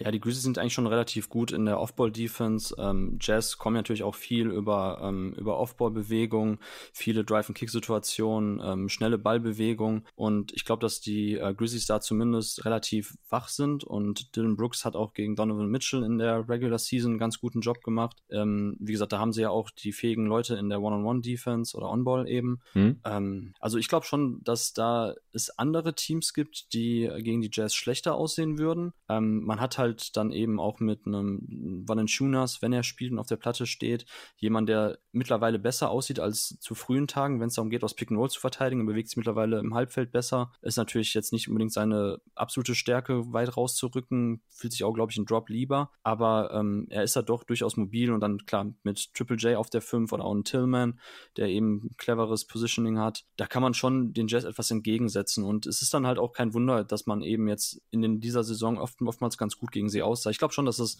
eng werden könnte für die Jazz, sich ständig offene Looks zu kreieren. Wie gesagt, sie werden viel wahrscheinlich über Drive and Kick kommen. Joe Ingles ist ja auch jemand, der von den großen, äh, beziehungsweise von den, ähm, vom Flügel dann noch äh, Playmaking dir geben kann. Äh, Jordan Clarkson bin ich auch mal gespannt. Ähm, ob er vielleicht eine Art X-Faktor sein kann für, ähm, für, für in Sachen Bench-Scoring. Weil was wir natürlich auch gesehen haben, gerade eklatant gegen die Spurs, wenn die Grizzlies durchrotieren, obwohl sie auch echt gute Leute auf der Bank haben und eigentlich eine tiefe Rotation sind, dann kann es auch mal schnell nach hinten losgehen, weil man dann mhm. eben auch, wenn man ohne Morant und auch ohne Brooks, dann hat man wirklich, weil Tyus Jones, ich mag ihn zwar als Pick-and-Roll-Playmaker, aber er hat bietet ja auch quasi wirklich null Zug zum Korb. Ähm, dann es echt dünn. Und da ist halt die Frage, ob nicht die Bank von den, ähm, von den Jazz die Grizzlies komplett ausscored in diesen Momenten. Davor habe ich ein bisschen Sorge. Das könnte tatsächlich auch noch ein, ein entscheidender Faktor sein, dass man in diesen Situationen dann halt ähm, ins Hintertreffen gerät. Ja, ja. Okay, ähm, hast du noch irgendwas, was du zu der Serie unbedingt loswerden wolltest? Ansonsten würde ich dich fragen, was ist dein Tipp?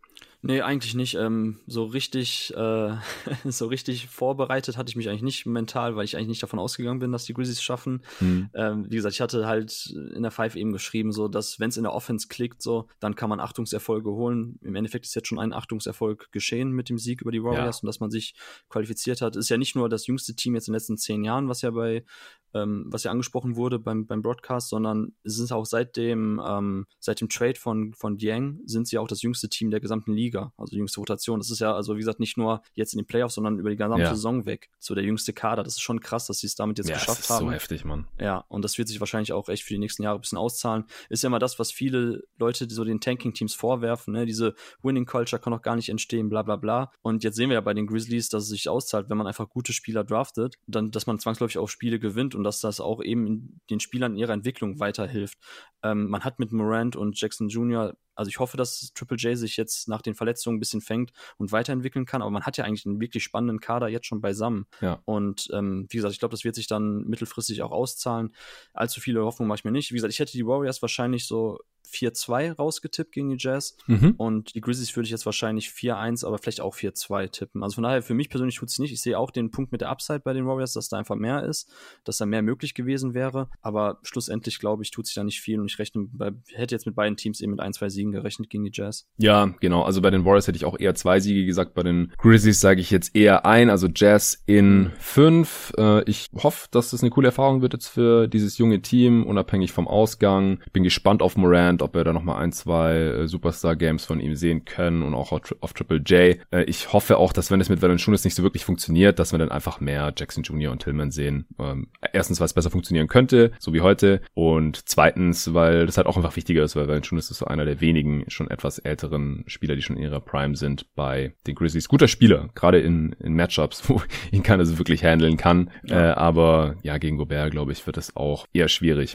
Okay, cool. Dann äh, Torben, du musst los, oder? Ich würde mich jetzt verabschieden an dieser Stelle, genau. Sehr, sehr, sehr cool. Dass du dabei warst heute hier so spontan, äh, super Insights. Wir haben jetzt natürlich auch viel, viel, viel länger über Memphis gesprochen, äh, als das geplant war und als ich das auch alleine natürlich hinbekommen hätte. Ich werde jetzt gleich noch kurz über die äh, Wizards und Sixers sprechen, natürlich über Blazers, äh, Nuggets auch eine super spannende Serie, wie ich finde. Ähm, ja, äh, checkt Torben Stuff aus, natürlich in der neuen Five. Wir sind jetzt auch Kollegen bei der Five. Äh, Nochmal danke an dich an dieser Stelle, denn äh, du hast mich da so ein bisschen mit äh, reingebracht. Ähm, müssen wir gucken, wie es jetzt weitergeht. Natürlich auch mit der Five. Das war jetzt vorerst die letzte regulär erscheinende Five. Leider. Äh, Print ist halt ein Medium, wie natürlich jeder weiß, das ähm, ja nicht so super zukunftsträchtig ist, aber die Five ist natürlich eine Institution und ähm, ich finde es sehr cool, dass äh, nicht nur dein Name da schon seit drei Jahren oder? Seit drei Jahren schreibst du schon? Ja, drei Jahre jetzt fast genau. Ja, regelmäßig drin steht äh, mit den Playoff-Previews äh, und so weiter. Die Five ist seit gestern äh, im, im Kiosk erhältlich. Und äh, jetzt halt auch die Kolumne von mir noch, äh, jeden Tag NBA X Five. Ich habe da meine Meinung zu den Titelambitionen äh, der Brooklyn Nets reingeschrieben. Ja, deswegen checkt das aus, folgt Torben gerne auf Twitter unter @torben41, äh, gibt da auch immer wieder seinen Senf zu allem möglichen ab, macht kleine Analyse Threads zu Prospects oder zu jungen Spielern in der NBA, gerade auch zu den Memphis Grizzlies. Äh, Torben, mach's gut. Äh, ich wünsche dir noch einen schönen Samstag und dann natürlich auch einen schönen Einstand in die NBA Playoffs 2021. Heute Abend um 20 Uhr geht's los. Kannst du ein bisschen live gucken heute? Ja, ja, ich werde ähm, ich werd mir die Spiele live anschauen, auf jeden Fall. Wie gesagt, ich freue mich auch schon total auf Mavs gegen Clippers, da bin ich auch sehr, sehr gespannt. Ja, ähm, ja wie die Serie wird. Ich freue mich total, ich bin total hyped, genau. Also wenn die Playoffs dann vorbei sind, geht's wieder dann zurück äh, ans College und dann schon Vorbereitung für die NBA-Draft wieder ein bisschen intensivieren, aber oh yeah. jetzt voller Fokus auf die NBA-Playoffs. Ja, vielen ja. Dank, dass ich dabei sein durfte, ein bisschen die Grizzlies hier noch hypen konnte und auf jeden. Ähm, dir auch einen schönen Playoff-Start und draußen für die ganzen Leute auch euch viel Spaß bei den Playoffs und wir hören uns. Mach's gut. Ja, hau rein, Torben. Vielen Dank Ciao. dir. Ciao.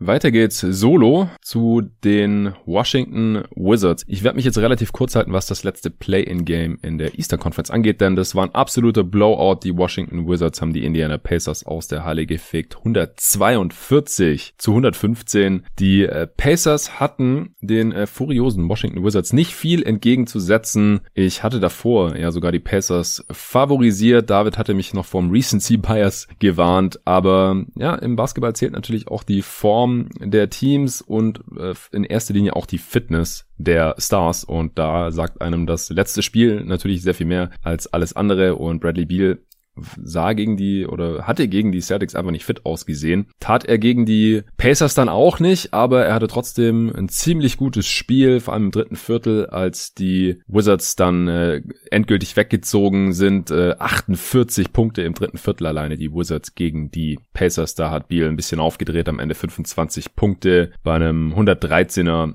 Offensivrating, aber vor allem Westbrook hatte ein sehr viel besseres Spiel als gegen die Celtics. Die relativ softe Pacers Defense hatte ihm dann nicht so viel entgegenzusetzen. 18 äh, Punkte bei solider Scoring-Effizienz aber vor allem 15 Assists bei nur drei Turnovers, auch acht Rebounds. Das war schon wieder eher der Russell Westbrook, den wir aus den letzten Wochen gewohnt waren. Allgemein äh, hatten die Pacers keinen passenden Defender gegen Westbrook. Man brauchte ja normalerweise schon einen eher äh, kräftigen Defender oder jemand, der ähm, ihm ein bisschen Platz lassen kann, aber dann auch lang genug ist, um dann äh, zu reagieren und zu recovern. Und ja, das ist Justin Holiday äh, halt einfach nicht. Auch Malcolm Brocken konnte da dann nicht so viel entgegensetzen. Der seinerseits der Topscorer bei den Indiana Pacers war mit 24 Punkten, aber hat auch 23 Würfe dafür gebraucht. Offensivrating von 99. Äh, ähm, das viel größere Problem war bei den Pacers aber auch die fehlende Rim Protection. Das war gegen die Hornets noch nicht so ins Gewicht gefallen. Und die Wizards haben halt 21 von 23 Würfen getroffen, direkt am Ring. Das sind 91 Prozent und dann gewinnt man ein Spiel normalerweise nicht. Äh, vor allem äh, aus der Float Range dann auch äh, haben die Wizards auch fast 50 Prozent getroffen. Also sehr, sehr, sehr hochprozentig da in der Zone finishen können. Und auf der anderen Seite konnten die Wizards die Pacers einfach relativ gut zumachen. Sabonis hatte man äh, einigermaßen im Griff. Der hatte ja auch schon gegen die Hornets nicht so besonders gut funktioniert. Am Ende zwar 19 Punkte, 11 Rebounds, 10 Assists, wieder ein Triple-Double gehabt, aber war nicht besonders effizient und am anderen Ende da haben die Wizards halt natürlich seine nicht besonders vorhandene Rim Protection gnadenlos ausgenutzt. Daniel Gafford war definitiv noch ein Faktor, der hat in nur 22 Minuten 15 Punkte, 13 Rebounds und 5 Blocks rausgehauen. Absoluter Pogo-Stick, athletischer Center Gestartet war wieder Alex Len, was dieses Mal in keiner Katastrophe geendet ist. Selbst in den 13 Minuten mit ihm auf dem Feld war man bei plus 11. Hachimura hat ein gutes Spiel, 18 Punkte, gute Quoten. Auch Raul Neto ist wieder gestartet und äh, hatte diesmal ein sehr, sehr starkes Spiel mit 14 Punkten. Bertans hat diesmal wenigstens zwei von sechs Dreiern getroffen. Immerhin.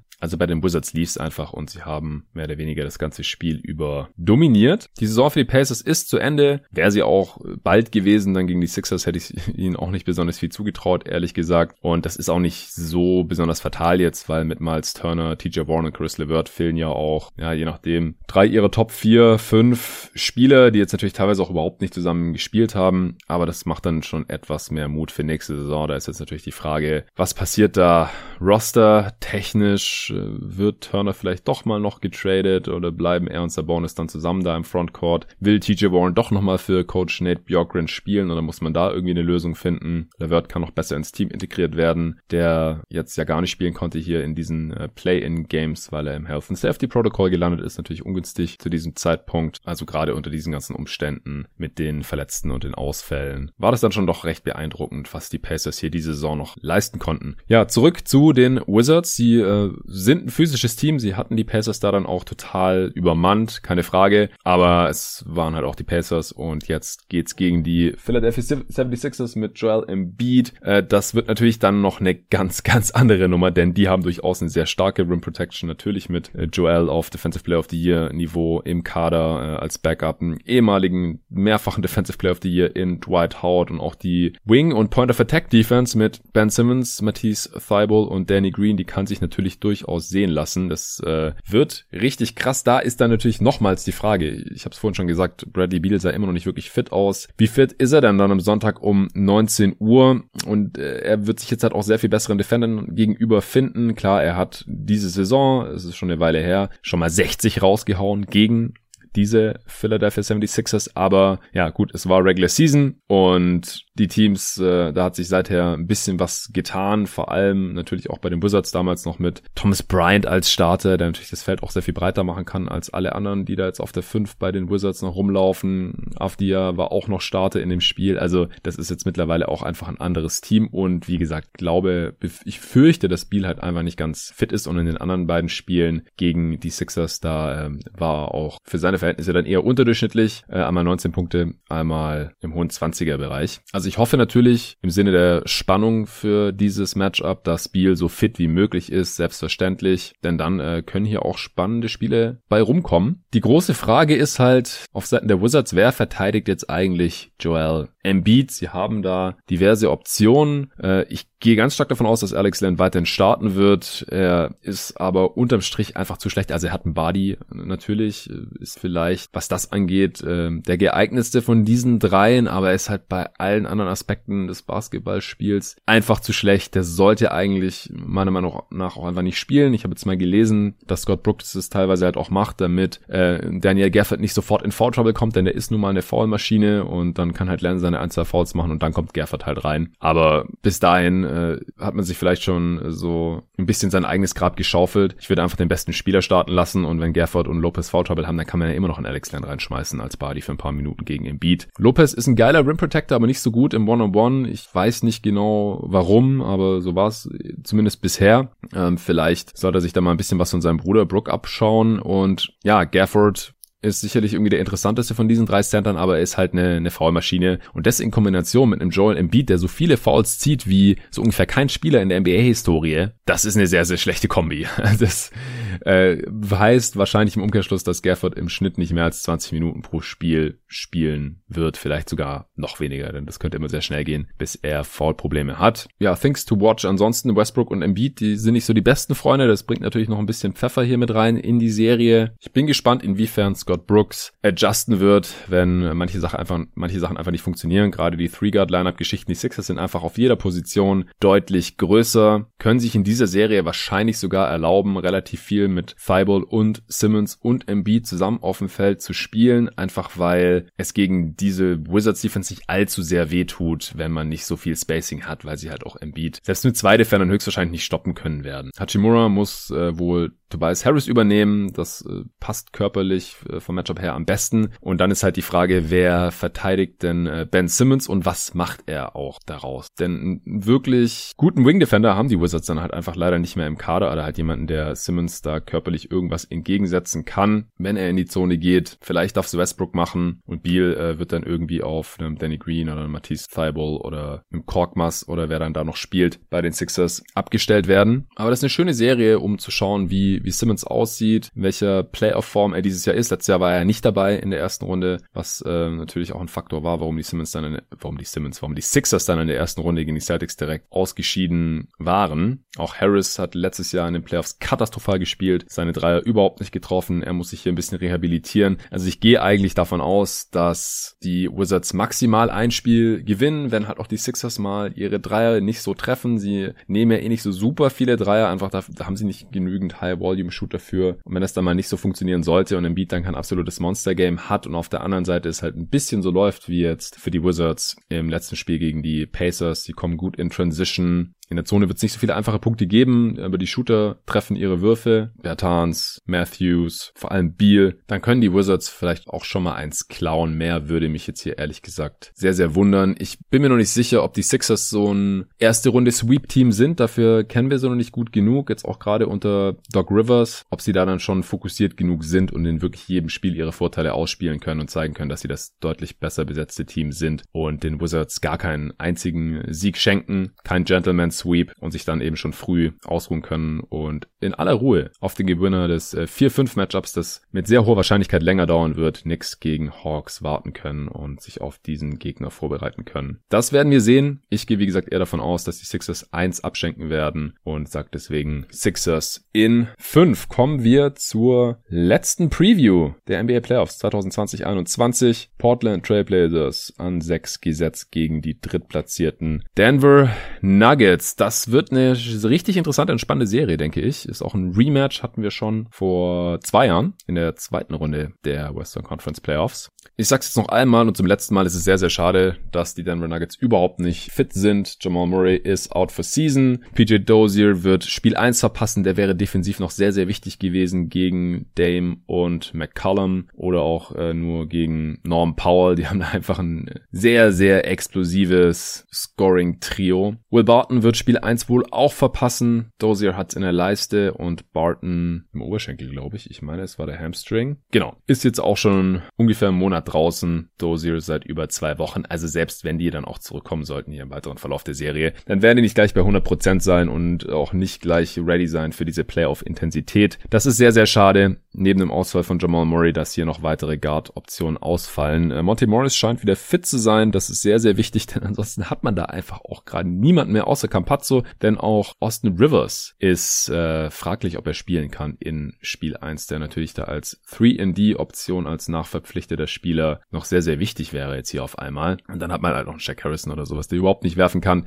Das ist schon sehr, sehr, sehr, sehr dünn und das halt gegen einen Gegner, der so guardlastig ist. Das ist jetzt schon ein sehr dankbares Matchup für die Portland Trailblazers, wenn man mal ein bisschen drüber nachdenkt. Denn wer, wer soll die denn jetzt verteidigen? Also Campazzo, ja, ist ein stressiger und nerviger Defender, aber der kann halt auch nur einen von den dreien übernehmen und ich wünsche ihm viel Spaß, 40 Minuten Dame Lillard zu verteidigen und dann auch irgendwas offensiv zustande bringen zu müssen. Und Jack Harrison ist ein sehr, sehr bissiger Defender, aber ich weiß nicht, wie viele Minuten er offensiv spielbar ist. Ich mag ihn sehr, aber das ist einfach ein Problem. Gerade in so einem Playoff-Setting, wo man ihn dann einfach Mutterseelen allein stehen lassen kann an der Dreilinie und da passiert nichts. Und dann muss ja eigentlich schon Aaron Gordon, der als Wing-Defender verpflichtet wurde, aber jetzt gibt es einfach gar keinen guten Wing in dieser Serie. Also Norm Paul ist auch einfach eher, ist eher ein Guard. Ich halte es nicht für so ein tolles Matchup gegen, für Aaron Gordon, aber ich denke, am ehesten muss er dann noch ihn nehmen oder wahrscheinlich muss man ihn auch ausprobieren gegen McCallum, vielleicht auch mal gegen Dame. Aber ideal ist das alles nicht. Auf der anderen Seite ist das äh, Big Man Duell natürlich im Fokus, denn Jokic wird der MVP sein. Er kann natürlich auch sehr gut abfedern, dass die Nuggets jetzt hier so wenig funktionierende oder bewiesene Guards zur Verfügung haben. Klar, äh, Campazzo ist ein sehr erfahrener Spieler, aber er ist auch ein Rookie, darf man auch nicht vergessen. Wenn auch ein äh, sehr alter, der international natürlich schon sehr, sehr viel Erfahrung hat. Aber Jokic spielt ja im Prinzip wie ein Guard, deswegen kann er das hier bisschen kompensieren natürlich, aber natürlich auch nicht zu 100 Prozent. Und ich glaube auch, dass er mit Nurkic einen Gegner hat, der ihn ganz ordentlich verteidigen kann. So richtig gut verteidigen kann Jokic natürlich niemand, aber dass man zumindest nicht zu viel doppeln muss oder wahrscheinlich nicht zu viel doppeln sollte, damit Jokic selbst relativ viel scoren muss und sich dann da nicht so viel auftut für seine Mitspieler, die er dann in Szene setzen kann. Und mit, mit diesen Mitspielern, mit diesen Guards diesem Mangel an Shooting auch, da sehe ich in so einem Playoff-Setting dann schon äh, relativ große Probleme auf die Nuggets Offense zukommen, die jetzt in der Regular Season noch sehr gut funktioniert hat. Aber Regular Season ist halt einfach ein anderes Game als in den Playoffs, wo man sich intensiv auf den Gegner vorbereiten kann. Und das hat ja auch Terry Stotts bewiesen in den letzten Jahren, dass wenn es nicht gerade gegen absolute Top-Contender geht, dass er da einen sehr, sehr guten Job macht und die Blazers solche Teams dann auch tendenziell immer geschlagen haben. Ich denke, Damon Lillard wird absolut dominieren, denn die Nuggets haben keine wirklich geeigneten Defender gegen ihn und selbst wenn, ist es einfach so ein Spieler, wenn der fit ist, den kann man nicht wirklich verteidigen und er sollte viel fitter sein als in den letztjährigen Playoffs, denn da ist er einfach schon auf dem Zahnfleisch gegangen, da in der Bubble die Blazers noch in die Playoffs gezerrt und gezogen und getragen und dann äh, im Play-In-Game ganz knapp gewonnen und dann im ersten Spiel gegen die Lakers hat es auch noch irgendwie gereicht und dann war der Typ einfach durch, vollkommen verständlich. Und das ist dieses Jahr, glaube ich, nicht so. Das war jetzt ein bisschen entspannter.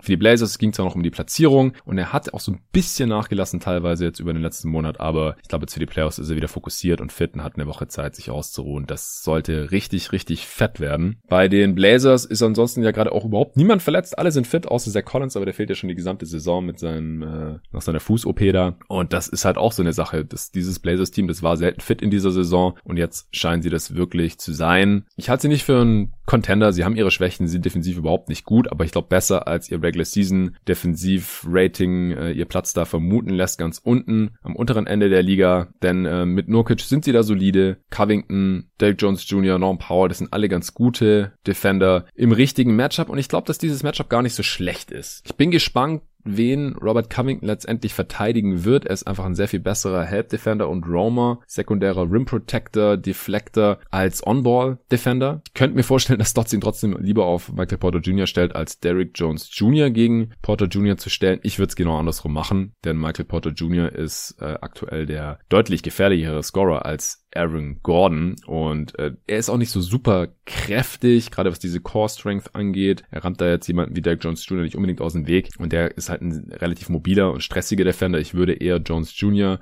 dagegen Michael Porter Jr. stellen und Covington gegen Gordon verteidigen lassen, von dem man auch eher mal wegrotieren kann und dass äh, Covington da dann eben ein bisschen rumroamen kann. Das würde ich eher so machen. Ich bin gespannt, wie da die Matchups aussehen und wen jetzt Damon Lillard, McCallum oder Norm Powell von den Guards der Nuggets verteidigen, das wird schon relativ egal sein. Spannend wird's nur, wenn eben Powell drauf ist und dann gleichzeitig äh, Porter Jr. und Gordon. Das ist dann schon ein massiver Größennachteil, aber auch da, Gordon ist jetzt einfach nicht der Scorer bisher gewesen im System der Denver Nuggets, auch nicht nach dem Jamal Murray Ausfall und ich glaube auch nicht, dass er dann so ein Matchup gegen Norm Powell total abusen kann, der sehr, sehr kräftig ist und mobil ist. Der ist zwar einen halben Kopf kleiner als Gordon, aber das halt hier nicht für spielentscheidend oder gar Serien entscheidend entscheidend normalerweise.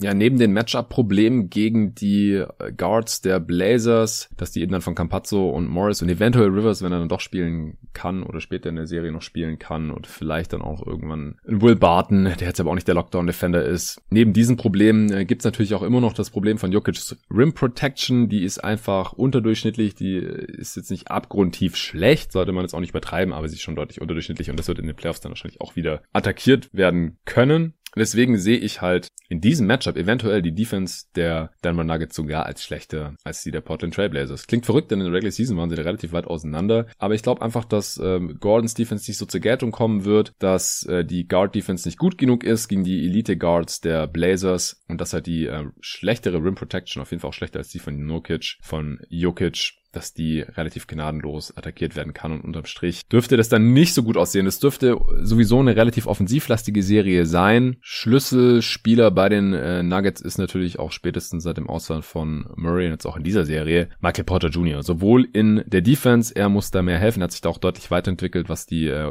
Help-Side Defense angeht. Da war als Rookie einfach auch noch sehr, sehr schlecht. Mittlerweile ist das ganz okay. On-Ball hat er jetzt auch nicht den schwierigsten Job gegen Covington oder Jones Jr. Und natürlich offensiv, da muss er abliefern. Das ist klar. Er wird viel von Jokic gefüttert, muss aber auch mehr auf der Dribble noch machen, muss seine sehr geilen Quoten aus der Regular Season da dann beibehalten. Ich hatte übrigens neulich im Pod gesagt, dass er die zweithöchste Field Goal Percentage hat bei einem Scoring von mindestens 19 Punkten pro Spiel seit Will Chamberlain. Es ist die, tatsächlich die zweithöchste Effective Field Goal Percentage. Das erklärt es auch noch ein bisschen, denn bei der Effective Field Goal Percentage, da wird ja berücksichtigt, dass Dreier eben drei Punkte zählen und Zweier nur zwei und äh, da kann er natürlich ein äh, Shooter wie Michael Porter Jr. dann auch noch mehr davon davon profitieren. Aber das ist trotzdem sehr, sehr krass, wie effizient er jetzt hier schon ist. Und er wird sein Volumen dann noch ein bisschen hochschrauben, denn äh, wer soll sonst scoren außer Jokic? Ich gehe davon aus, dass Jokic viele Punkte machen wird in dieser Serie, einfach aus Mangel an Alternativen. Und dann äh, muss auch schon Michael Porter Jr. kommen. Kann sogar sein, dass er mehr Punkte im Schnitt machen wird als Jokic. Das wird eine sehr, sehr wichtige äh, Serie hier für Michael Porter Jr. sein in seiner zweiten Saison. Ich finde es übrigens an dieser Stelle äh, noch kurz erwähnt, dass äh, ich finde es ein bisschen seltsam, dass er beim Most Improved Player jetzt unter den drei Finalisten gelandet ist. Er ist im zweiten Jahr. Er hat als Rookie 900 Minuten gespielt gespielt. Was, was machen wir hier? Klar entwickelt er sich weiter. Es wäre wär komisch, wenn nicht. Klar, einen krassen Sprung gemacht und darf man jetzt auch nicht bei jedem Spiel davon ausgehen, aber das ist für mich nicht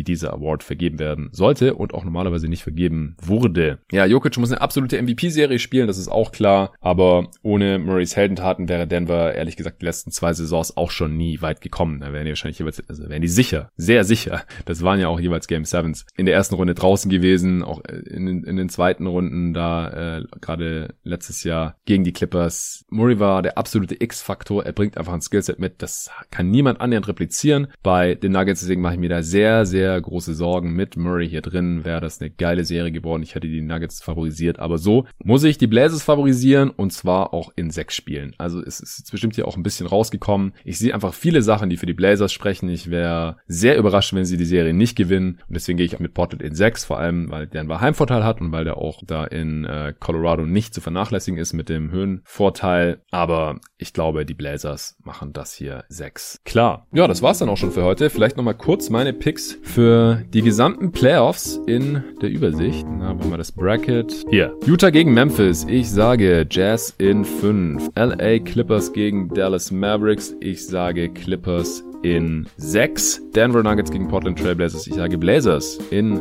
6. Phoenix Suns gegen LA Lakers. Ich sage Suns in 7. Philadelphia 76ers gegen Washington Wizards. Ich sage Sixers in 5. New York Knicks gegen Atlanta Hawks. Ich sage Knicks in 7. Milwaukee Bucks gegen Miami Heat. Ich sage Bucks in 6. Brooklyn Nets gegen Boston Celtics. Ich sage Nets in 5. Macht keinen einzigen Sweep. Wahrscheinlich gibt es irgendwo einen, wo ich jetzt 5 Spiele gesagt habe habe. Ansonsten zweimal Spiel 7 wäre natürlich schon ziemlich nice. Könnte mir auch vorstellen, dass es mehr Spiel 7 werden. Insgesamt sind das fünf Serien, wo ich mir, fünf von acht Serien, wo ich mir einiges vorstellen kann. Also die sehr knapp sein können, wo es auch anders ausgehen könnte, als ich jetzt hier prognostiziere. Ich bin super, super hyped. Ich habe mega Bock. Heute geht's los. Vielleicht habt ihr jetzt noch geschafft, den Pod vorher zu hören. Ansonsten am Sonntag reicht's auch noch. Da ist dann nur das erste Spiel von Nuggets Blazers natürlich schon durch gewesen. Ja, vielen Dank, dass ihr euch hier meine Play-in-Coverage und Play-off-Previews reingezogen habt. Ich hoffe, euch gefallen die Pods. Gebt mir gerne mal Feedback auf Twitter oder Instagram